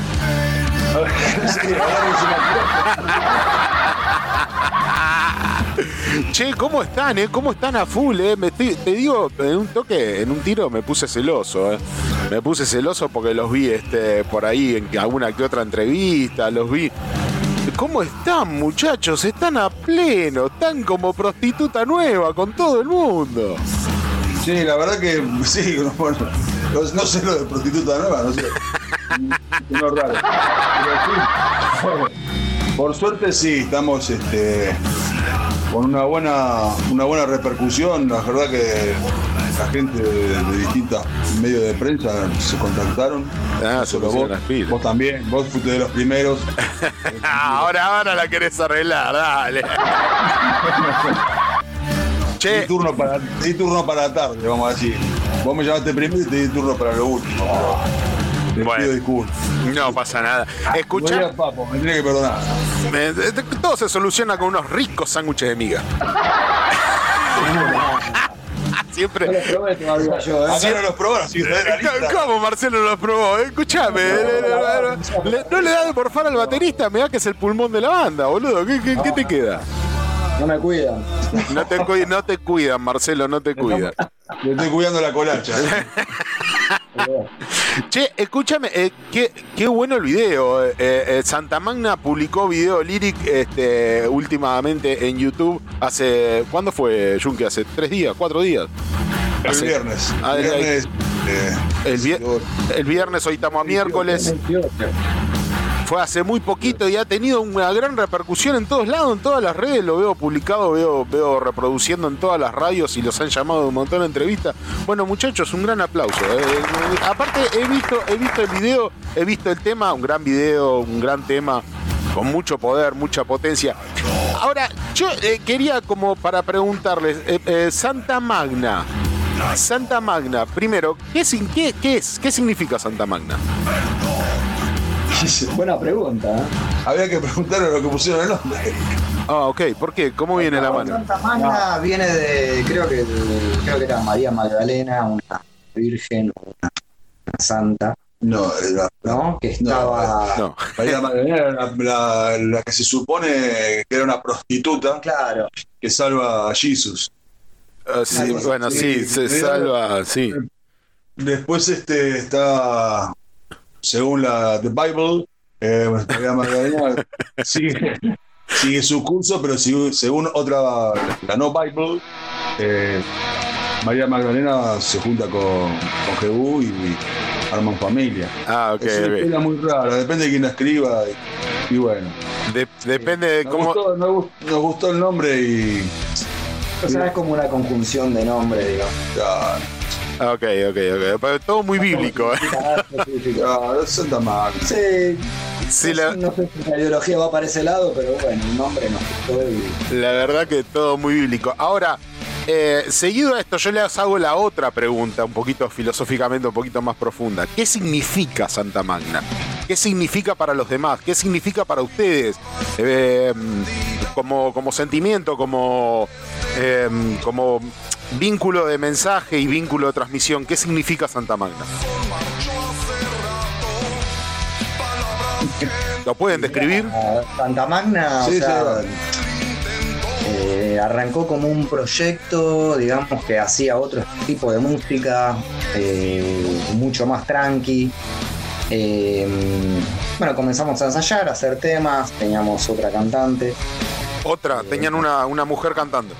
Una mujer, sí, pasa que era un estilo más volcado a hard rock, viste, después te empezó a, a poner un poco más metalero, después nos agarró la pandemia, eh, estuvimos parados un tiempo y cuando retomamos, digamos, los ensayos, eh, ya sin la cantante dijimos vamos a darle una vuelta de, de rosca a esto y bueno, lo hicimos un poco más, bueno, un poco bastante más potente, eh, más grubero, con algunos pequeños tintes del trash.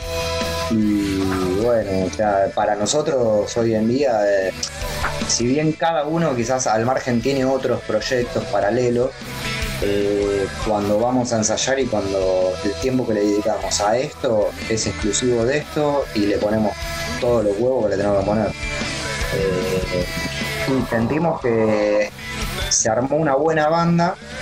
Espero que, eh, que a la gente que les guste que nos permitan eh, ganar el espacio ese que nosotros estamos buscando, ¿no? O sea, que, que- les llegue nuestras canciones, viste, tampoco son poéticas, pero bueno, son con, hechas con sentimiento, este, así que yo creo que les va a gustar, con mucha fuerza, viste, con mucho power. Ok, ok, ok. Eh, Marcelo Junque, eh, Marcelo, Marcelo en batería, Junque eh, en bajo y voz. O bajo solo, No, o vos solo. Solo vos. Solo vos. Solo vos, solo, solo vos.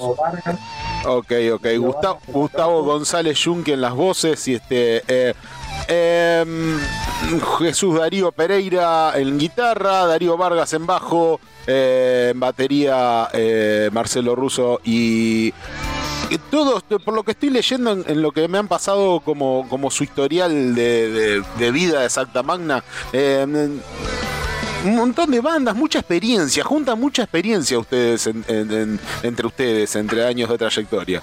Eh, me parece que tienen experiencia eh, para, darle a- para darle forma a esto que va hacia algún estilo en especial.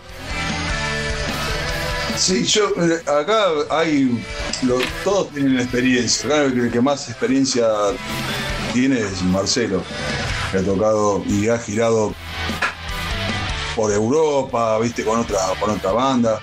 Ah, mierda. sí, sí, sí. Marcelo, por suerte, bueno, se pudo dar es- esos gustos que te da la música. Rara vez pasa, pero bueno, a él le, le tocó. Y bueno, sé que tiene más experiencia. El menos experimentado soy yo. Pero a veces la experiencia, eh, obviamente que es buena y sirve, pero cuando vos, si vos tenés experiencia y no tenés ganas, no sirve para nada. Yo acá cuando me, me invitaron a participar, este, yo esto me lo tomé con, con mucha seriedad y muchas ganas, ¿viste? Con mucho empuje. Yo estoy este, al, al 100%. Estoy haciendo sándwich de miga, estoy pensando en Santa Magna, en canciones, en mandar un- una gacetilla a algún lugar. Que obviamente el que, el que más se encarga de eso es Marcelo. Pero yo siempre tengo por ahí alguno que otro que justo él no lo tiene, ¿viste? Y, y- y enfocados en hacer una música que sea dura, que sea, que sea bien representativa del, del género metal, no importa lo que sea, heavy, trash, que le pueda gustar, que le gusta el heavy, que le gusta el trash, que le gusta el death, se siente identificado y sepa que Santa Magna es una banda que le va a ofrecer buenos temas, directos, concisos y con huevo. Acá tengo también alguna pequeña reseña con respecto al video lyric eh, Malnacido que está en YouTube y les recuerdo que lo pueden encontrar en Santa Magna. Suscríbanse al canal y en- pueden encontrar ahí un muy, buen video hecho eh, de manera simple, al menos. eh, no simple en la simpleza de decir eh, eh, con poco contenido, sino con eh, lo co- concreto a lo que va el tema. Es un video lírico, obvio, como es en este formato de video, en donde va pasando la letra del tema. ¿Está inspirado en algún en algún evento en especial o es genérico con respecto a la historia de lo que cualquiera le puede pasar de la traición de un amigo? ¿Te referís a la letra? Sí, sí, obviamente a la letra de Malnacido. ¿Qué, qué? Porque veo que tiene como, como una dedicatoria hacia mm, una traición en especial de una persona, de un amigo a otro.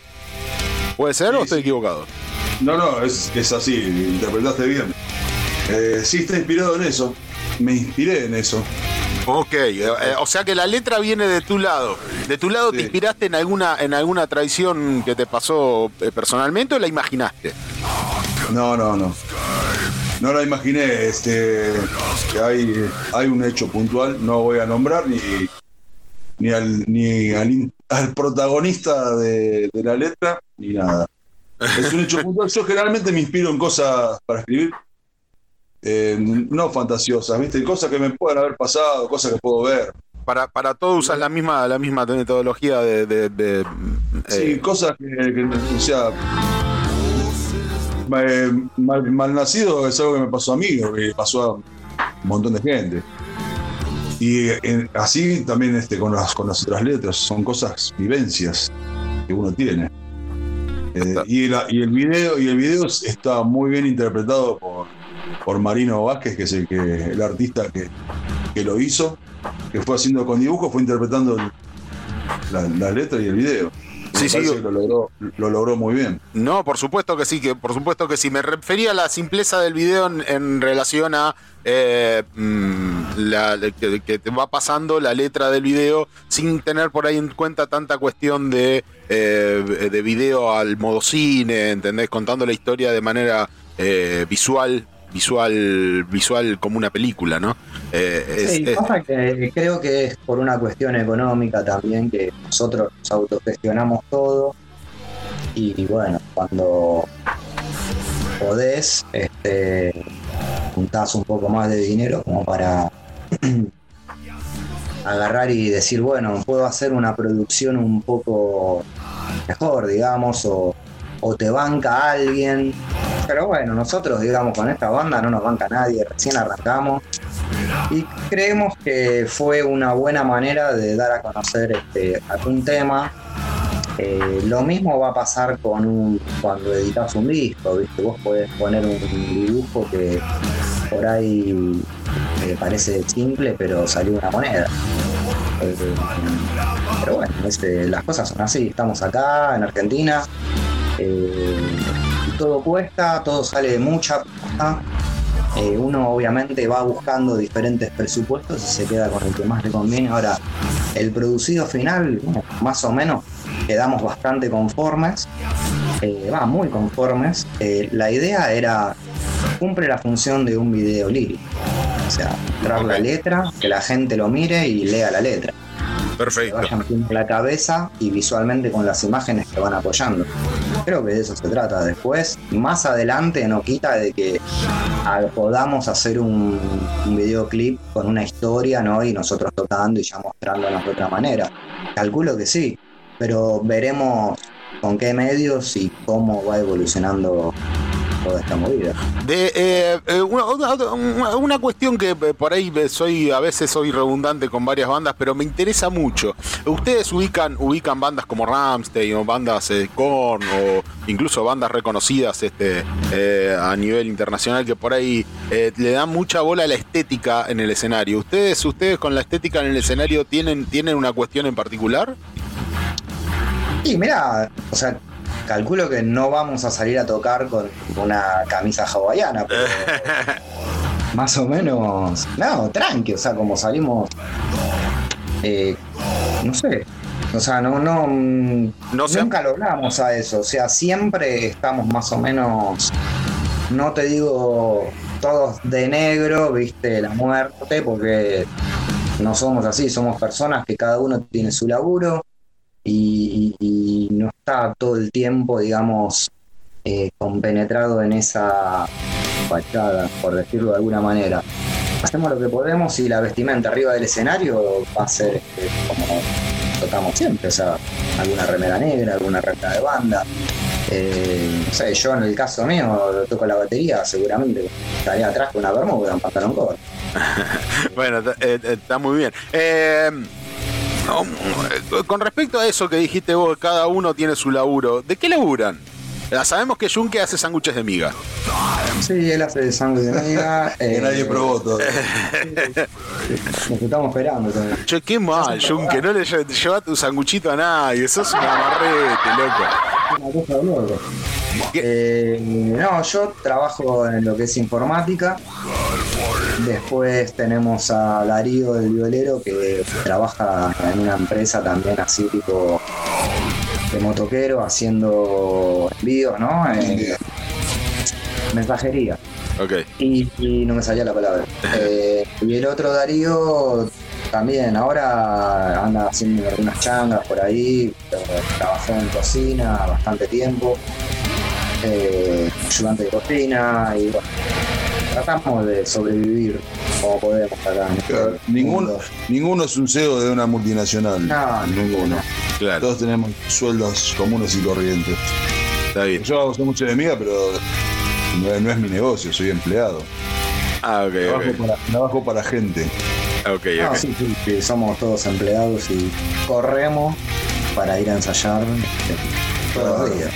Ok. Eh, con respecto a, esta difusión a través de YouTube, ¿van a generar algún, van a gestionar algún que otro video más o, se van a enfocar más en el disco y en tratar de publicar un disco? Eh, ¿Cómo lo van a hacer? ¿Van a, van a ir... eh, ahora está muy de moda el hecho de, ir publicando de una canción en Spotify, por ejemplo, en una de las plataformas de, difusión, y hasta completar el disco. Eh, ¿Van a publicar de una canción? ¿Van a juntar, van a hacer el disco? ¿Lo van a publicar entero? ¿Cómo piensan eh, manejarse con respecto a la difusión del disco? No, mira, nosotros acá este, no hemos charlado eh, si hay algo que está bueno acá en Santa Magna, que se habla entre los cuatro. Eh, y si vamos a ir subiendo cosas que pensamos que están buenas, cosas que sean buenas para ver, digo, no, no que sean... ¿Se entiende lo que quiero decir, no? No vamos a subir un video grabado con un celular de aire que suene feo. La cosa es que suene, que vos cuando veas algo que suene, que sea lindo estéticamente y sonoramente también.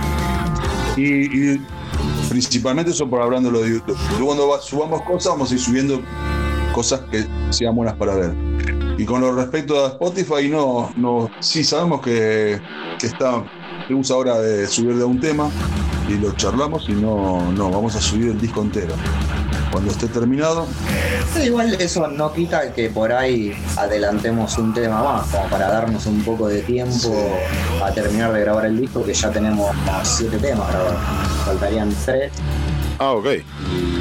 Como para dar un poco de aire, ¿viste? Por ahí en un dos, tres meses capaz que Sí, sí, podemos tirar otro adelanto y. seguramente antes del disco dando vueltas habrá un Sí, tema. son, ahora se van, se estrena mucho así como single. Claro, porque van sacando de un single hasta completar el disco. Por ahí faltando dos o tres temas, el- terminan de lanzar y la hacen, la hacen el lanzamiento del cierre del disco, ¿no? Sí, yo calculo que por ahora a- a- quizás hacemos uno más y después ya depende cómo termine la grabación. ¿no? Si eso se extiende y bueno, seguiremos presentando temas. Trataremos que no se extienda. Tenemos un tiempo pensado como para, para ter- poder terminar el disco, que los temas que nos faltan, que no son, son tres. Hemos hecho alguna que otra entrevista acá en Que se pudra y, y hemos tenido, por ejemplo, una banda como Malicious Culebra, en donde la cuestión de la autogestión eh, es una cuestión filosófica, donde ellos eh, prefieren ser autogestivos todo el tiempo. O sea, eh, ellos son autogestivos, no, es eh, una cuestión de ser autogestivos hasta poder eh, tener este, una productora o una discográfica que los produzca. ¿Ustedes cuál es el plan? Digamos, la autogestión hasta lograr encontrar un lugar con alguna productora, con alguna discográfica, la autogestión como, como proyecto firme y a futuro.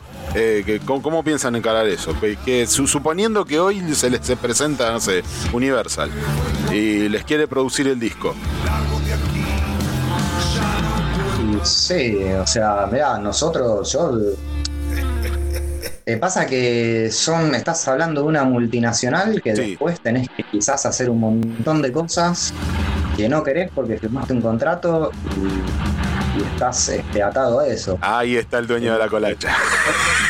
Ese es el problema. Cuando tenés que entregar la colacha a una multinacional, ahí se complica un poco.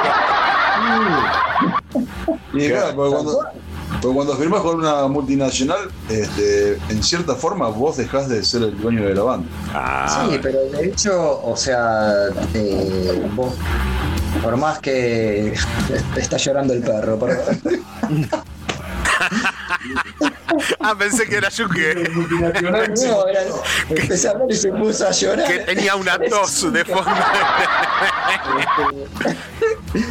Eh, no, el tema es así, o sea, nosotros ahora salimos y obviamente es todo autogestionado, o sea, todavía ni siquiera nos pusimos a, a buscar algún sello como para agarrar y tirar eh, un poco de material como para decir, mira, tenemos esto, Sí. a ver qué pueden hacer por nosotros, ¿viste? Pasa que la mayoría de los sellos, sacando estos multinacionales, ¿no? Los, quizás los de renombre, ¿no? Y, y ahí para abajo, Sí.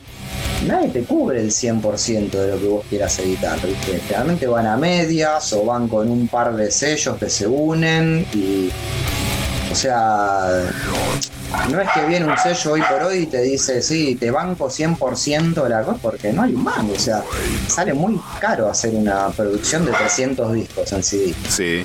Estamos hablando, no sé si me quedo corto, arriba de 100 mil pesos. O sea, y nosotros como banda es un montón de plata. ¿Y, y qué es esto? Hoy por hoy te va a y te va a decir, sí, porque sos Santa Magna, te voy a poner 100 lucas para editar.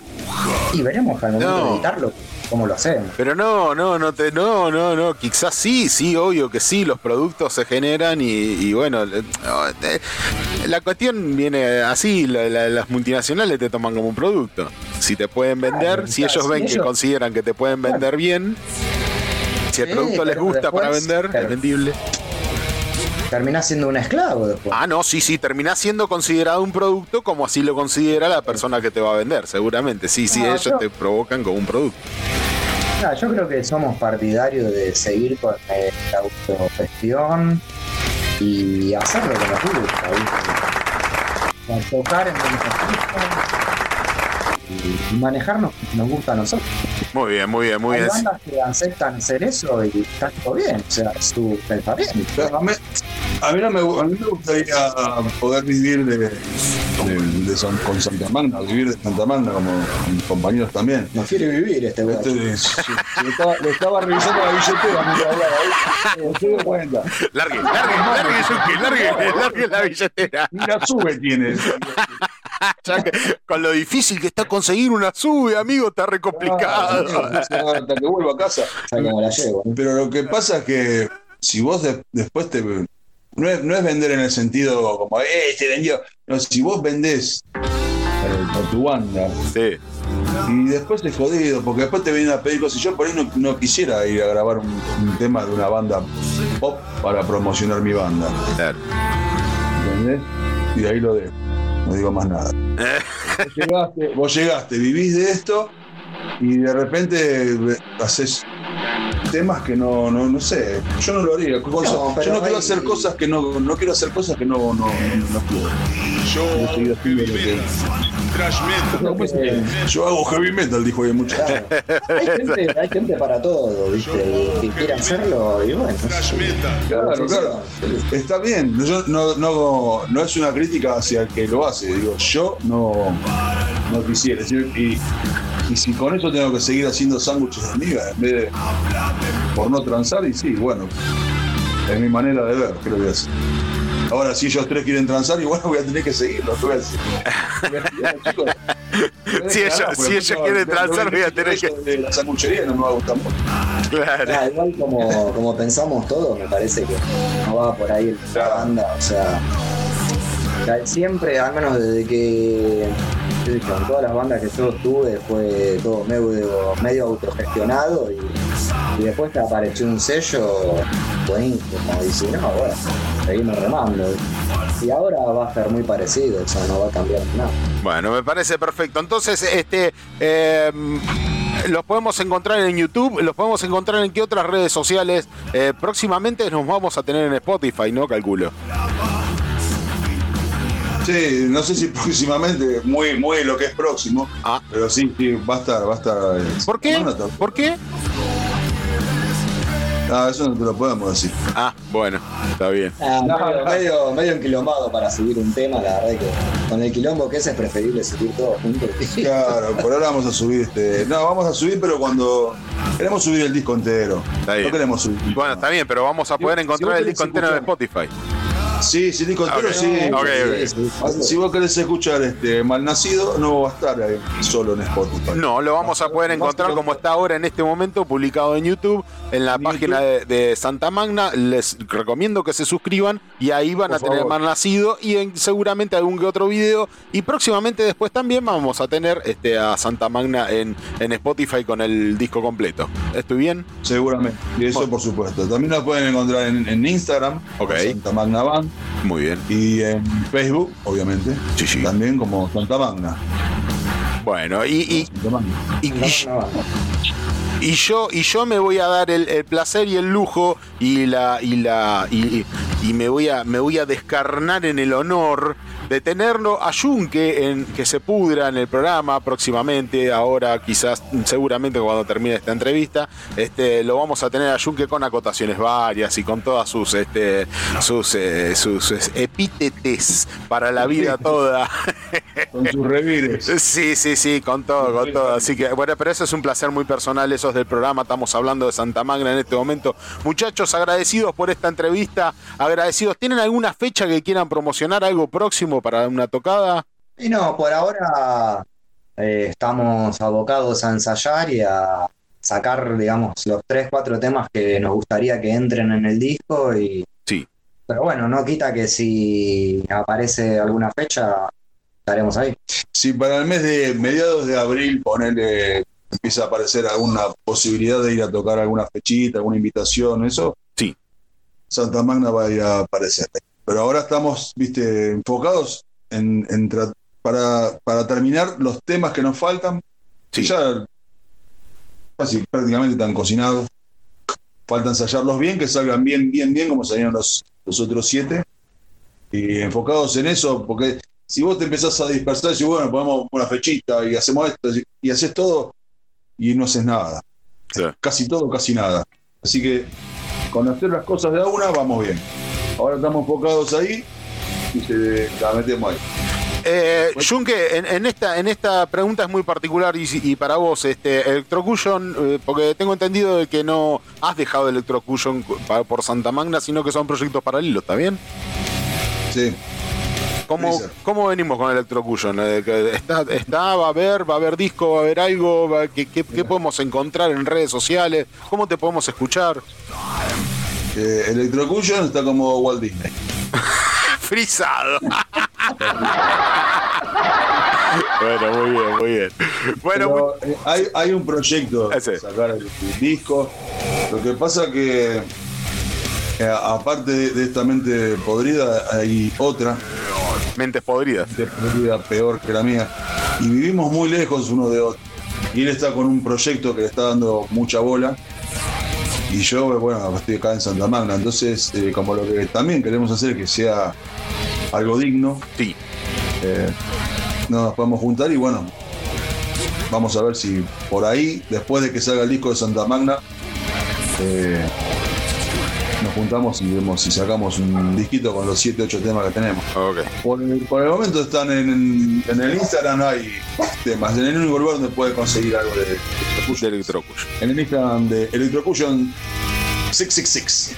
Motherfuckers. Espectacular. Bueno, este, eh, eh, gracias muchachos. Gracias, gracias, gracias por esta gran entrevista. Este, nos vamos a despedir obviamente escuchando Malnacido de Santa Magna, esta gran banda que se viene con todo, esta gran banda del cual uno de sus integrantes tengo el placer de poder tener en que se pudra. Y eh, junto a Marcelo. Que no te arrepientas. No, no, nada. No, no, no, no, no, no. Es un fiel representante, un exponente del metalero argentino. Eh, que esto yo lo hago con. más que es, es con cariño y con amor lo que hago. No, no amor a vos, ¿no? no, ¿cómo? Bueno, eh, eh, escúchame, escúchame, si, si por ahí en una de esas todo se puede charlar, con unos sanguchitos. Unos sanguchitos. Unos sanguchitos entre garacolas. El- La música de heavy metal a mí me, me es una pasión, ¿viste? Y como habrás visto que estos días tiraste un par de temas y te contesté, te bombardeé ahí. Sí. En un momento. Bueno, bueno, no, no adelantemos, no adelantemos, aparte estamos hablando de Santa Magna. Eh, muchachos, eh, agradecidos, agradecidos, ahora vamos a escuchar... Muchas gracias. No, por Muchas favor. gracias a vos. Y bueno, ya saben, Santa Magna Banda en YouTube, van y se suscriben, que no cuesta nada y a nosotros nos ayuda mucho. Sí. Santa Magna Band en Instagram, Santa Magna Band en. Santa Magna. Le agarra, le agarra el abuelo. Se le cayó la dentadura al abuelo, che, se le cayó la dentadura. Me cayó la dentadura, boludo. Juira, juira, pichichu, juira, deje la dentadura al abuelo, juira. Pasame, colega. Pará que el perro le agarró los dientes. Bueno, bueno, muy bien. Santa. Magna Band en Facebook. Y también, si paso, sigan a, a Yunque 666 en Instagram, Marcelo Russo en Instagram, eh, Jesus Pereira también en, en Instagram y Darío Vargas también en Instagram. Ok. Eh, y sobre todo sigan a Yunque. Sigan a Es una, es, una, es una cuenta muy divertida. Sí. Me dijeron, no sé. Muy, muy divertida y curiosa, curiosa con, sí, con detalles varios. Bueno, muchas gracias, muchas gracias Santa Magna y nos vamos a despedir este con eh, Malnacido de Santa Magna eh, y esperando a por más, a por más de esta gran banda que, que viene con todo. Chao muchachos, gracias. Eh.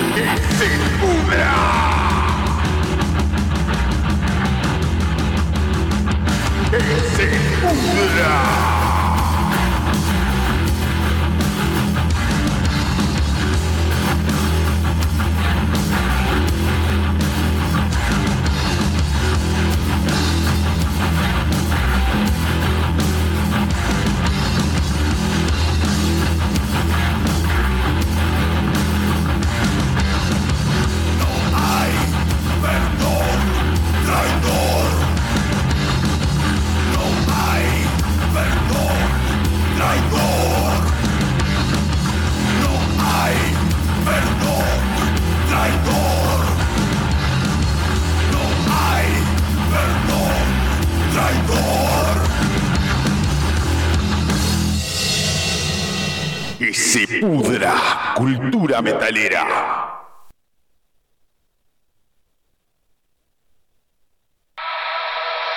Esto es un desastre. Nada más se lo dije tranquilo. No, espero que mi amigo. Bandas emergentes. ¿Qué tal, mutantes? ¿Qué tal, sobrevivientes del inframundo? Abrazo de Laura. ¿Qué tal? ¿Y sí? ¿Qué voy a hacer? Acá estoy. Reflexiones varias. Tengo que trabajar, tengo que hacer sándwiches de miga. ¿Qué le voy a hacer? Yo hago heavy metal, thrash metal, death metal. De la mano del señor Junge. Cualquier cosa que diga metal. Tiene que haber sándwiches de miga y los hace Junke. ¿Qué va a hacer? El que se pudra. La vida es así, es injusta. ¿Qué tal? ¿Y? ¿Qué voy a hacer? Acá estoy. Death metal. Cualquier cosa que diga metal. No hago música comercial como. Así que acá estoy. A la concha de su madre. En vez de venir a molestarnos a nosotros, que venimos a apoyar a las bandas que se rompen el orto ensayando y quieren hacer la fecha, me carcome. Me carcome la cabeza.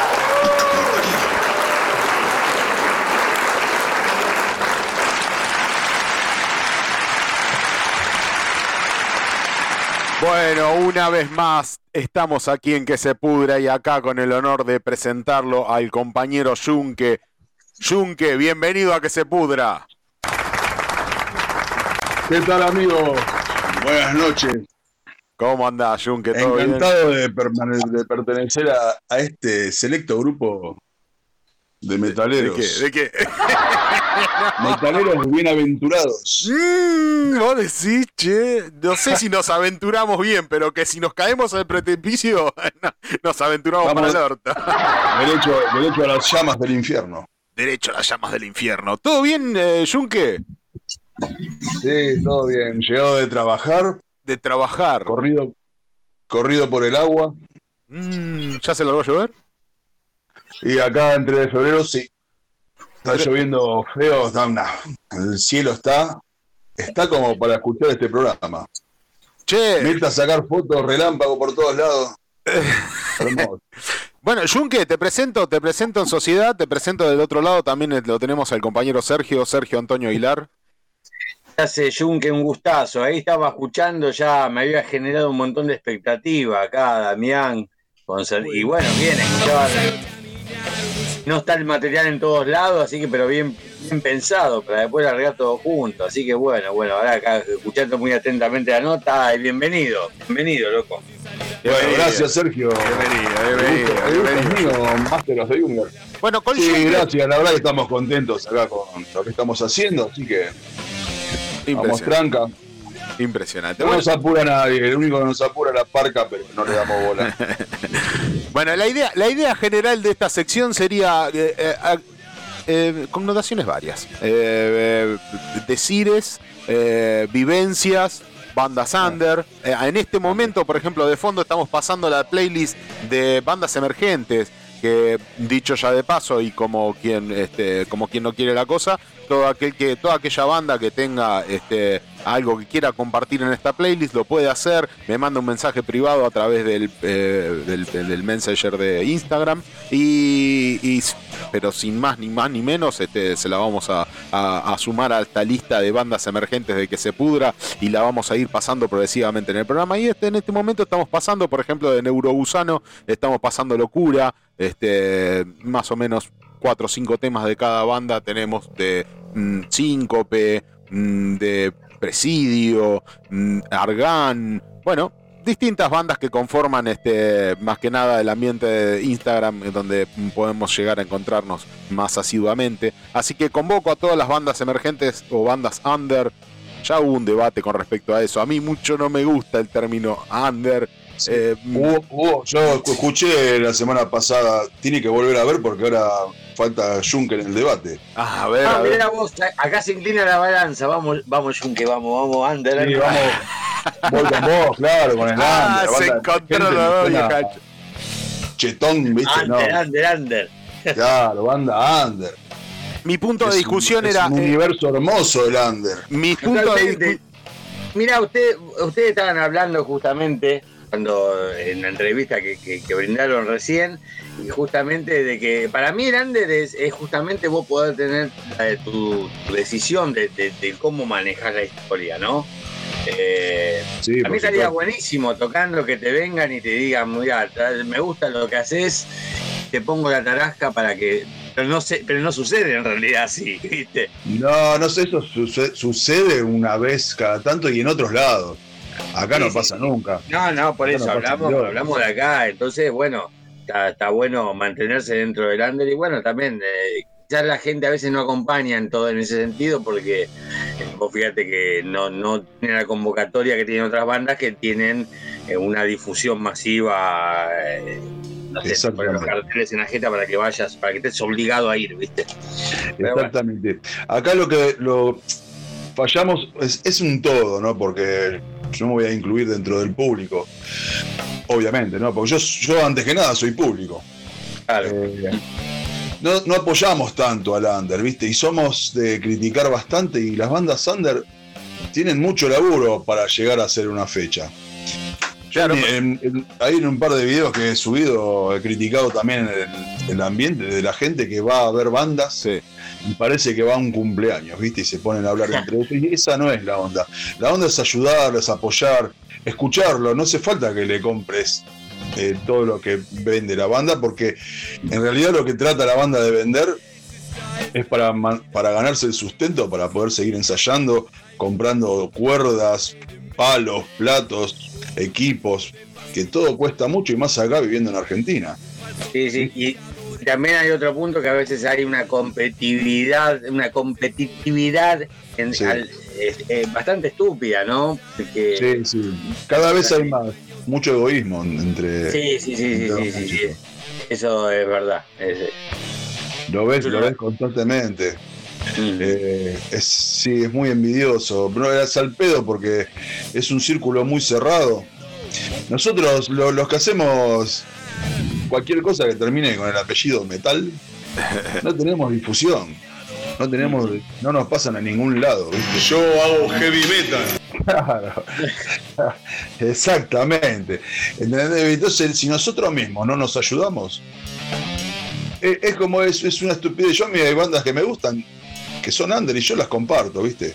Las Sí, sí, comparto. totalmente, yo la veo de la misma manera, o sea, eh, sin, sin un interés, nosotros más allá de las, eh, obviamente siempre con, los- con las amistades eh, están primero y uno, uno- eh, uno bu- busca apoyar siempre a un amigo, pero Claro, obvio. eh, en general cuando hay alguna banda que te gusta, todo, no tenés que, tenés que, que- que apoyar en lo que puedas, ya sea difundiendo, no sé, colgándolo en, en tu muro de, de- de- de Facebook, de Instagram, lo que tengas, eh, algo, ¿viste? Y no sucede del todo, pero bueno. No, no sucede. No sucede, pero es el ambiente under, no el ambiente emergente. ¿Qué diferencia? Levantamos Por bandera acá y se pudrió todo. Somos dos contra Dos a uno. Por eso, ¿Qué- por eso. eh, tema a- más a- quería discutir, Damián, que acá acaba de perder de 2 a 1. Mi punto, mi punto era under, la definición, el término, el solo el término, el término under es como que siempre lo man- siempre la mantienen a la banda dentro de un mundo por debajo, under. Claro, o sea, claro, decir banda emergente quiere decir de que esa banda salta de ese punto eh, profundo y de, de- por ahí de poca, de poca escucha o de poca promoción o lo que sea, para ir siendo más promocionada, más escuchada y obviamente en algún momento eh, eh, más, más, más productiva en, en todo sentido, en, todo, en el sentido musical, en el sentido y en el sentido de dinero también. Eh, sí, perfectamente explicado. Por, sí. Claro, por eso. Pero Entonces, el término under eh, me parece que las mantiene siempre en ese. en el- siempre con la bota arriba del, arriba del cuello. ¿entendés? Eh, en, en cambio, decir emergente, eh, eh, que esa banda está emergiendo. No, no, no Es que siempre. nosotros Ahí lo, que estamos en este, en este ambiente, vuelvo a repetir, el apellido metal, siempre vamos a ser under, porque no vamos a asomar nunca el cuello, porque los que asoman el cuello y son emergentes son de otros estilos musicales que después los pasan en distintas radios más este, convocantes, qué sé yo, la, la 100 o todas esas radios que pasan todo tipo de música, menos nosotros. Y no es, eh, llamarme, viste, algún romántico, así por lo del under. No, al contrario, yo quisiera sonar en todas las radios como pasa en Europa, Noruega, Suecia, que son países que pasan bandas de black metal en la radio. Los tipos no es que son multimillonarios, pero los tipos pueden autogestionarse tranquilamente. Y acá no. Nosotros siempre vamos a hacer under y está bien. Porque también es una cosa, que definime el under. ¿Cuándo una banda deja de ser under? Eh, Ponele, yo el día que estuve con, con Hernán, con Nanre de Sofía, que van a sacar, eh, están grabando un cuarto disco que va a ser, ya te digo, el disco del año. 30 años tienen Sí, de trayectoria. sí. ¿Y son under o no son under? 30 años de trayectoria, cuatro discos. ¿Cómo lo definimos? No, depende de cómo lo mires, claro, pe- pero eh, mantenerla. Eh, ahí estamos. eh, eh, no, y, eh, no es, no ¿A dónde es, no es solo under, no es solo en el hecho de, de- en el hecho comercial de la cuestión, sino en, en que progresaron y, y fueron musicalmente mucho más allá. No se mantuvieron Sí, siempre una ahí cosa abajo. lleva a la otra para mí. Mm, sí si, y si no. no progresan Sí no. no. Sí, sí, no. Tenés Sí, razón. no, sí, no. Y no. Tampoco te quiero discutir. Tampoco te quiero discutir todo en el primer programa. quiero seguir participando. Para nada, al contrario, acá eh, eh, yo orgulloso y, y ¿qué, qué, qué más? ¿Qué más? No, lo que pasa es que yo está. Porque después nos echan los dos juntos. Claro, ¿viste? Ya le, le ganamos Ah, el yo- yo te- a uno, nos echan los dos juntos a la mierda, ¿viste? Claro, y bueno, y nos armamos la- una, una radio que se llama La Pudrimos, se llama, en vez de que se pudra. La Hace el Pudrimos. casting, Damián. Esto es un desastre. ¿Under o emergente? ¿viste? Tomate Esto es un desastre. Tomate nada. Como para ejemplificar esta cuestión, me guardé una noticia de. Porque si se, siguen el programa habitualmente, yo abro el programa con noticias metaleras. Eh, me guardé una, me guardé una para ejemplificar esta cuestión porque yo sabía que iba a venir por acá la, co- la cosa. Eh, sí, de- dice Dragon Force sobre su nuevo disco No hacemos música por dinero. Dragon Force es una banda. Ahí se ríe. Perdón. ¿Qué, qué- qué pasó? Bueno, Sorry. No, no, no. Me disculpas. No hacemos música por dinero, sí seguís. Seguí a la. Tenemos mucha música escrita, no la hemos grabado, así que en realidad vamos a buscar un nuevo contrato discográfico en este momento para hacerlo. Muy bien. contradictorio. ¿O no? No hacemos, música Ah. por, no hacemos música por dinero, así que solo lanzamos material cuando queremos y suena bien, explicó. Nos est- no estamos Sí. en una rueda de hámster. Tienes que lanzar un álbum cada dos años, les dice la discográfica a ellos, y ellos replican de que no. Dice, es difícil ser creativo cuando te obligas a hacer buena música y todo artista lo sabe. No, solo hacemos música ahora, somos creadores de contenido al mismo tiempo, hacemos una pausa en YouTube en este momento, pero publicamos todas las semanas eh, antes de eso. Entonces, si quieres algo en forma, una forma de arte, eh, yo, eh, yo no sé si puedes llamar a YouTube una forma de arte. Si quieres algo de nosotros, siempre, siempre hay algo de Dragon Force e incluso no es música nueva. Dice, en este momento estás, eh, están viendo el tema de eh, seguir o no seguir publicando en, en YouTube, en una plataforma conocidísima de video. Pero esperando Sí. nuevo contrato. Es medio contradictorio. ¿No? Sí, medio, sí, bastante. Medio bastante. Pero bueno, lo que pasa es que cuando vos, ya- ellos ya están posicionados en un nivel. de- Dra- Dragon Force es under o no es under. No, ¿qué va a ser? Ah, ah, nunca, ¿vieron? nunca fue, nunca fue, under. Pero tampoco- sabe lo que es el under. Tampoco tienen la plata de Ozzy. No, pero eh, comparar, ahí me tenés que comparar lo- los comienzos y las trayectorias. Ah, ahora sí, ahí me gustó. Ahí me si me vas a, o sea, si comparás el comienzo, o sí con Black Sabbath, obvio. Claro. El comienzo de los cuatro. Lo que tenían, cómo lo fueron armando, cómo lo fueron formando. Y cuando digo lo que tenían era eh, a, nivel también equipamiento, porque si ves algún video de, de época de Black Sabbath, mamita. Estaban tocando con, parece que estaban chupados un winco, ¿viste?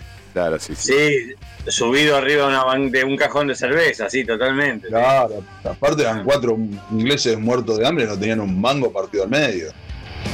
Ay, Claro, es, el- la, la cuestión ahí va de la mano, está bien. La conclusión sería. Ojo que, ojo que, que tener dinero no, no quiere decir tampoco que no puedas llegar a ser under o que vos te puedas equipar. Claro. Tampoco. Yo conozco. No, no voy a nombrar para que no lo vayan a secuestrar ni nada. Conozco gente que, que tiene un muy buen pasar. Muy bueno, ¿eh? Sí. O sea, chabón vive muy bien, todo, hace death metal, toca en banda under, y no por eso, porque tenga dinero, no es, no es, el under es otra cosa. Esta, es, es como vos enfocás todo, ¿entendés? Para mí, bueno, no sé. Yo porque vengo, no sé cuántos cuántas décadas tendrá el amigo Sergio. Yo ya pasé la quinta década.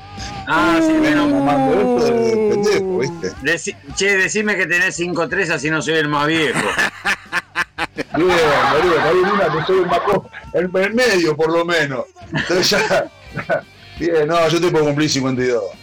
Ah, bueno, bueno está- está- está- estamos, estamos, es lo mismo, ya a esta Estamos edad lo mismo, lo mismo, sí, 51, sí. 52, 53 es lo mismo ya. Es lo mismo. No, como me dijo hoy uno que lo, lo guardé, que le di- lo traté de, de viejo choto, y me dice, y pero vos sos un año más grande, me decís viejo a mí. boludo, un año no es nada. Sos un viejo choto, boludo, se Antonio. Si te dejo choto, no te hagas el pendejo. Claro. bueno, entonces vos, Sergio, sabés de lo que yo hablo, lo que era ir a ver bandas, el under, esa No, por supuesto. Y, y- y coincidimos en la visión, por lo menos para, para mí, el under se trata de la forma en que vos eh, mantenés tu, tu- lo que vos querés, tu idea artística, que no sea, digamos, eh, transable, digamos, para, para cosas. Después, si, si a vos te vin, no sé, a- bueno, me- hablo por mí. Si a mí me vinieran con la música que yo hago en este momento, ¿no? De lo que estoy haciendo yo en este momento, y viene alguien y me dice, che, qué bueno que está eso, loco, ¿no querés sacar un disco? Bueno, dale. ¿Cuáles son las pautas? ¿Las, ponés- las pongo yo? Las pongo yo. Eso no va Claro. a pasar. No, no va a pasar. No va a pasar. Eh, Por eso yo creo que el tema de Under no es si llegás a, a ser conocido, a ser masivo, a nada, eh, porque si no, digamos que hay, eh, eh, también hay otra forma, no, la, no lo que dice Damián, ¿no? Pero sino otra forma de interpretar el under que yo considero que no está bien, que es cuando es sos under cuando no te conoce nadie, y no es así. No, No, no, es claro así, que es- no. Sos under cuando, bueno, cuando, o sea, te estás manejando tu música, decís, bueno, mi música va a ir por acá porque no quiero que nadie me rompa la bola con lo que tengo que hacer, las decisiones de la banda son nuestras, lo que hacemos, nuestro camino es nuestro, y bueno, y está dentro del under. Bueno, y Claro, claro. A todo esto. Sería a nivel internacional, yo lo, lo, lo, lo asociaría por ahí a lo que son bandas de culto, más que. eh, porque ya, bueno, eh, digamos que allá, por lo que se ve, ¿no? Porque cualquier banda se pega un disco y ya se paró para toda la cosecha, ¿no? Eh, Y entonces son, son bandas que no, por ahí no, no las podemos llamar under porque es otra realidad, pero son bandas de culto, que por ahí no son, y que hacen música, música, música. Eh, y bueno, y tenés así también en gente grosísima como por ahí no es tanto de nuestro palo, pero vos tenés alguien que, que yo veo que podría haber sido una mega estrella si, si hubiese dicho, bueno, está bien, loco, yo te le firmo, yo les saco un disco por año, cada dos años, como ustedes quieran, cada, eh, Josh Stone, eh, Josh, Josh, Josh Stone, ¿cómo se llama? El de, el de Caius, que después hizo Queens of Stone Age.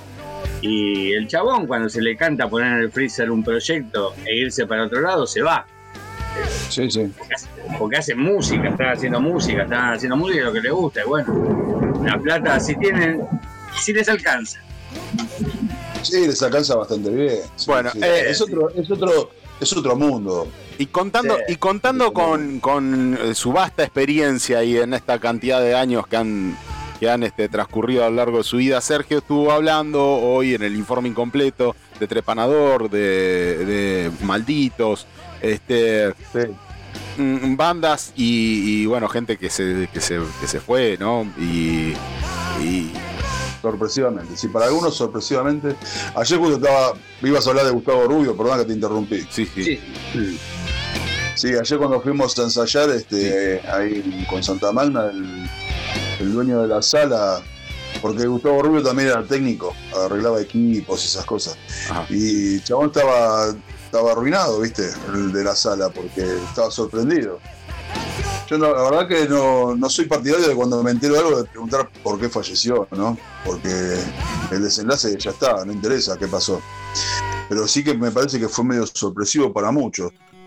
Un muchacho relativamente joven y muy querido. Yo personalmente no lo, conozco, lo de, de- de verlo, de verlo cruzado, haberlo cruzado en shows y saludarlo, pero no de charlar ni, ni amigo ni nada, ¿no? Sé que era un, un tipo legendario, como tantos otros, batallador de primera hora en este ambiente, ¿no? Luchando siempre con Trepanador, ahora que habían vuelto y ahora se habían vuelto a, a separarse. En, la- en esta vuelta se les había complicado mucho con muchas cosas. Tenían un material, te digo. Sí, si algo, algo estuvimos pasando, algo Sergio me estuvo pasando acá y estuvimos pasando en, en el informe de él, sí. De lo nuevo, no. No, no, nuevo no pasamos nada, No, sí, porque estaba- estaban grabando que, eh, que lo- lo- a ellos que los cortó, los cortó la, la pandemia, ellos eh, que empezaron en 2019 se juntaron ellos.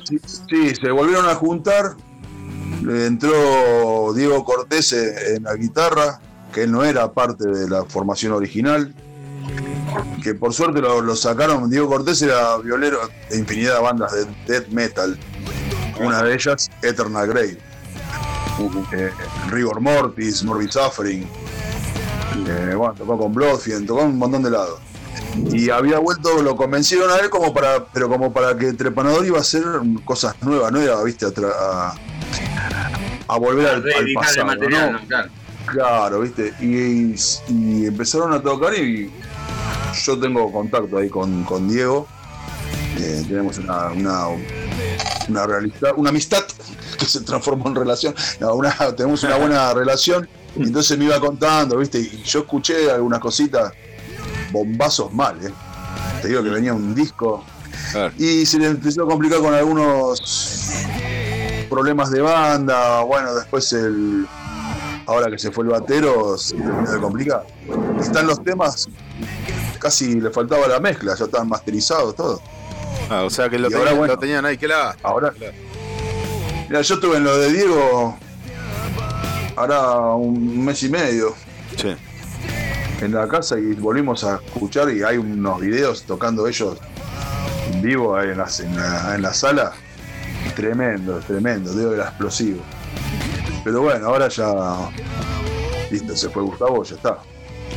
Esto no reflota más. Mm, y capaz Pero que no, capaz gran- que bueno, está- está- está- obviamente que se van a tomar un tiempo para digerir la cuestión, pero capaz que en algún momento encuentran algún batero y vuelven otra vez, ¿no? Bajista. Eh, bajista, perdón. Eh, sí, ¿no? No sé, bueno, eso ya, ya dependerá de, de lo, de lo que decidan ellos, qué sé yo. Será muy, es muy, es muy, este, ¿cómo lo toman ustedes si reemplazan al bajista? Buscan un bajista y siguen con el proyecto. ¿Qué opinan En el ustedes? caso de ellos, sí. si yo estuviera entre. No, yo no. No sigue. No, no. Yo no sigo. No. Mirá, yo lo que. No, no, pero no digo sí que. Esto, viste, son decisiones personales. Sí, sí, sí, sí. No, ponele, te lo llevo a otro nivel. Yo. Metallica, yo lo- no, no sé si hubiera seguido. ¿Qué sé yo? Vos la ves y decís, bueno, justo estás explotando. Y qué sé yo. Viste, no sé, son decisiones que vos tenés que tomar en algún momento y ojalá que nunca me toque. Claro. Y ojalá que nunca le toque a mis compañeros, viste, que decidir si siguen con otro No, cantante. no seas hija de puta. La hora, viste. Ya te estás enterrando. Larga vida al yunque, hijo de De una, ¿viste? Claro, tanta, tanta bondad no puede ser, ¿eh? A mí tampoco. Que me lleven, ¿Cómo lo de joder, amigo? Hay una huesuda acá en la puerta que me está mirando, váyase, váyase que está lloviendo. Cuida, carajo. bueno, eh, la- No, esos son, son temas muy personales, es lo mismo que el muchacho, yo a este, al otro bajista que también falleció este fin de semana, de una manera increíble también, ¿no? un muchacho joven. Yo no lo, a ese sí no lo conocía, ¿viste? Pero vos, a mí me afecta, ¿viste? Porque aparte son gente joven. Será que uno también se va poniendo grande, ¿viste? El, el Pela, el bajista de, de la banda esta, ¿cómo es? Este, se me fue el nombre. Ay, em, ¿Mm? Lo que te pasé. Sí, pero tre- tremendo ver, lo que sobre el escenario, sí. Sí, que se, se me fue el nombre ahora, puta, del nuevo mundo, ¿no? ¿Cómo se llamaba? Ah, sí, sí, de, de- de Esclavos del Nuevo Mundo. Disculpa que, bueno, estoy. Esclavos del Nuevo Mundo, estoy sí, sí, sí. desmemoriado. Esclavo del Nuevo Mundo. Eh, muchacho, fundador de la banda también, ¿viste? Hizo un golpe durísimo y tiene una banda under. Yo no sé si estuvieron escuchando, pero sonaba, boludo, lo volaba la peluca. Y lo que le pasó es tremendo, ¿viste? Vos te enterás y decís, la concha calor, boludo. Termina de tocar el chabón y le quedó ahí. Y Son quedó. cosas horribles, la verdad.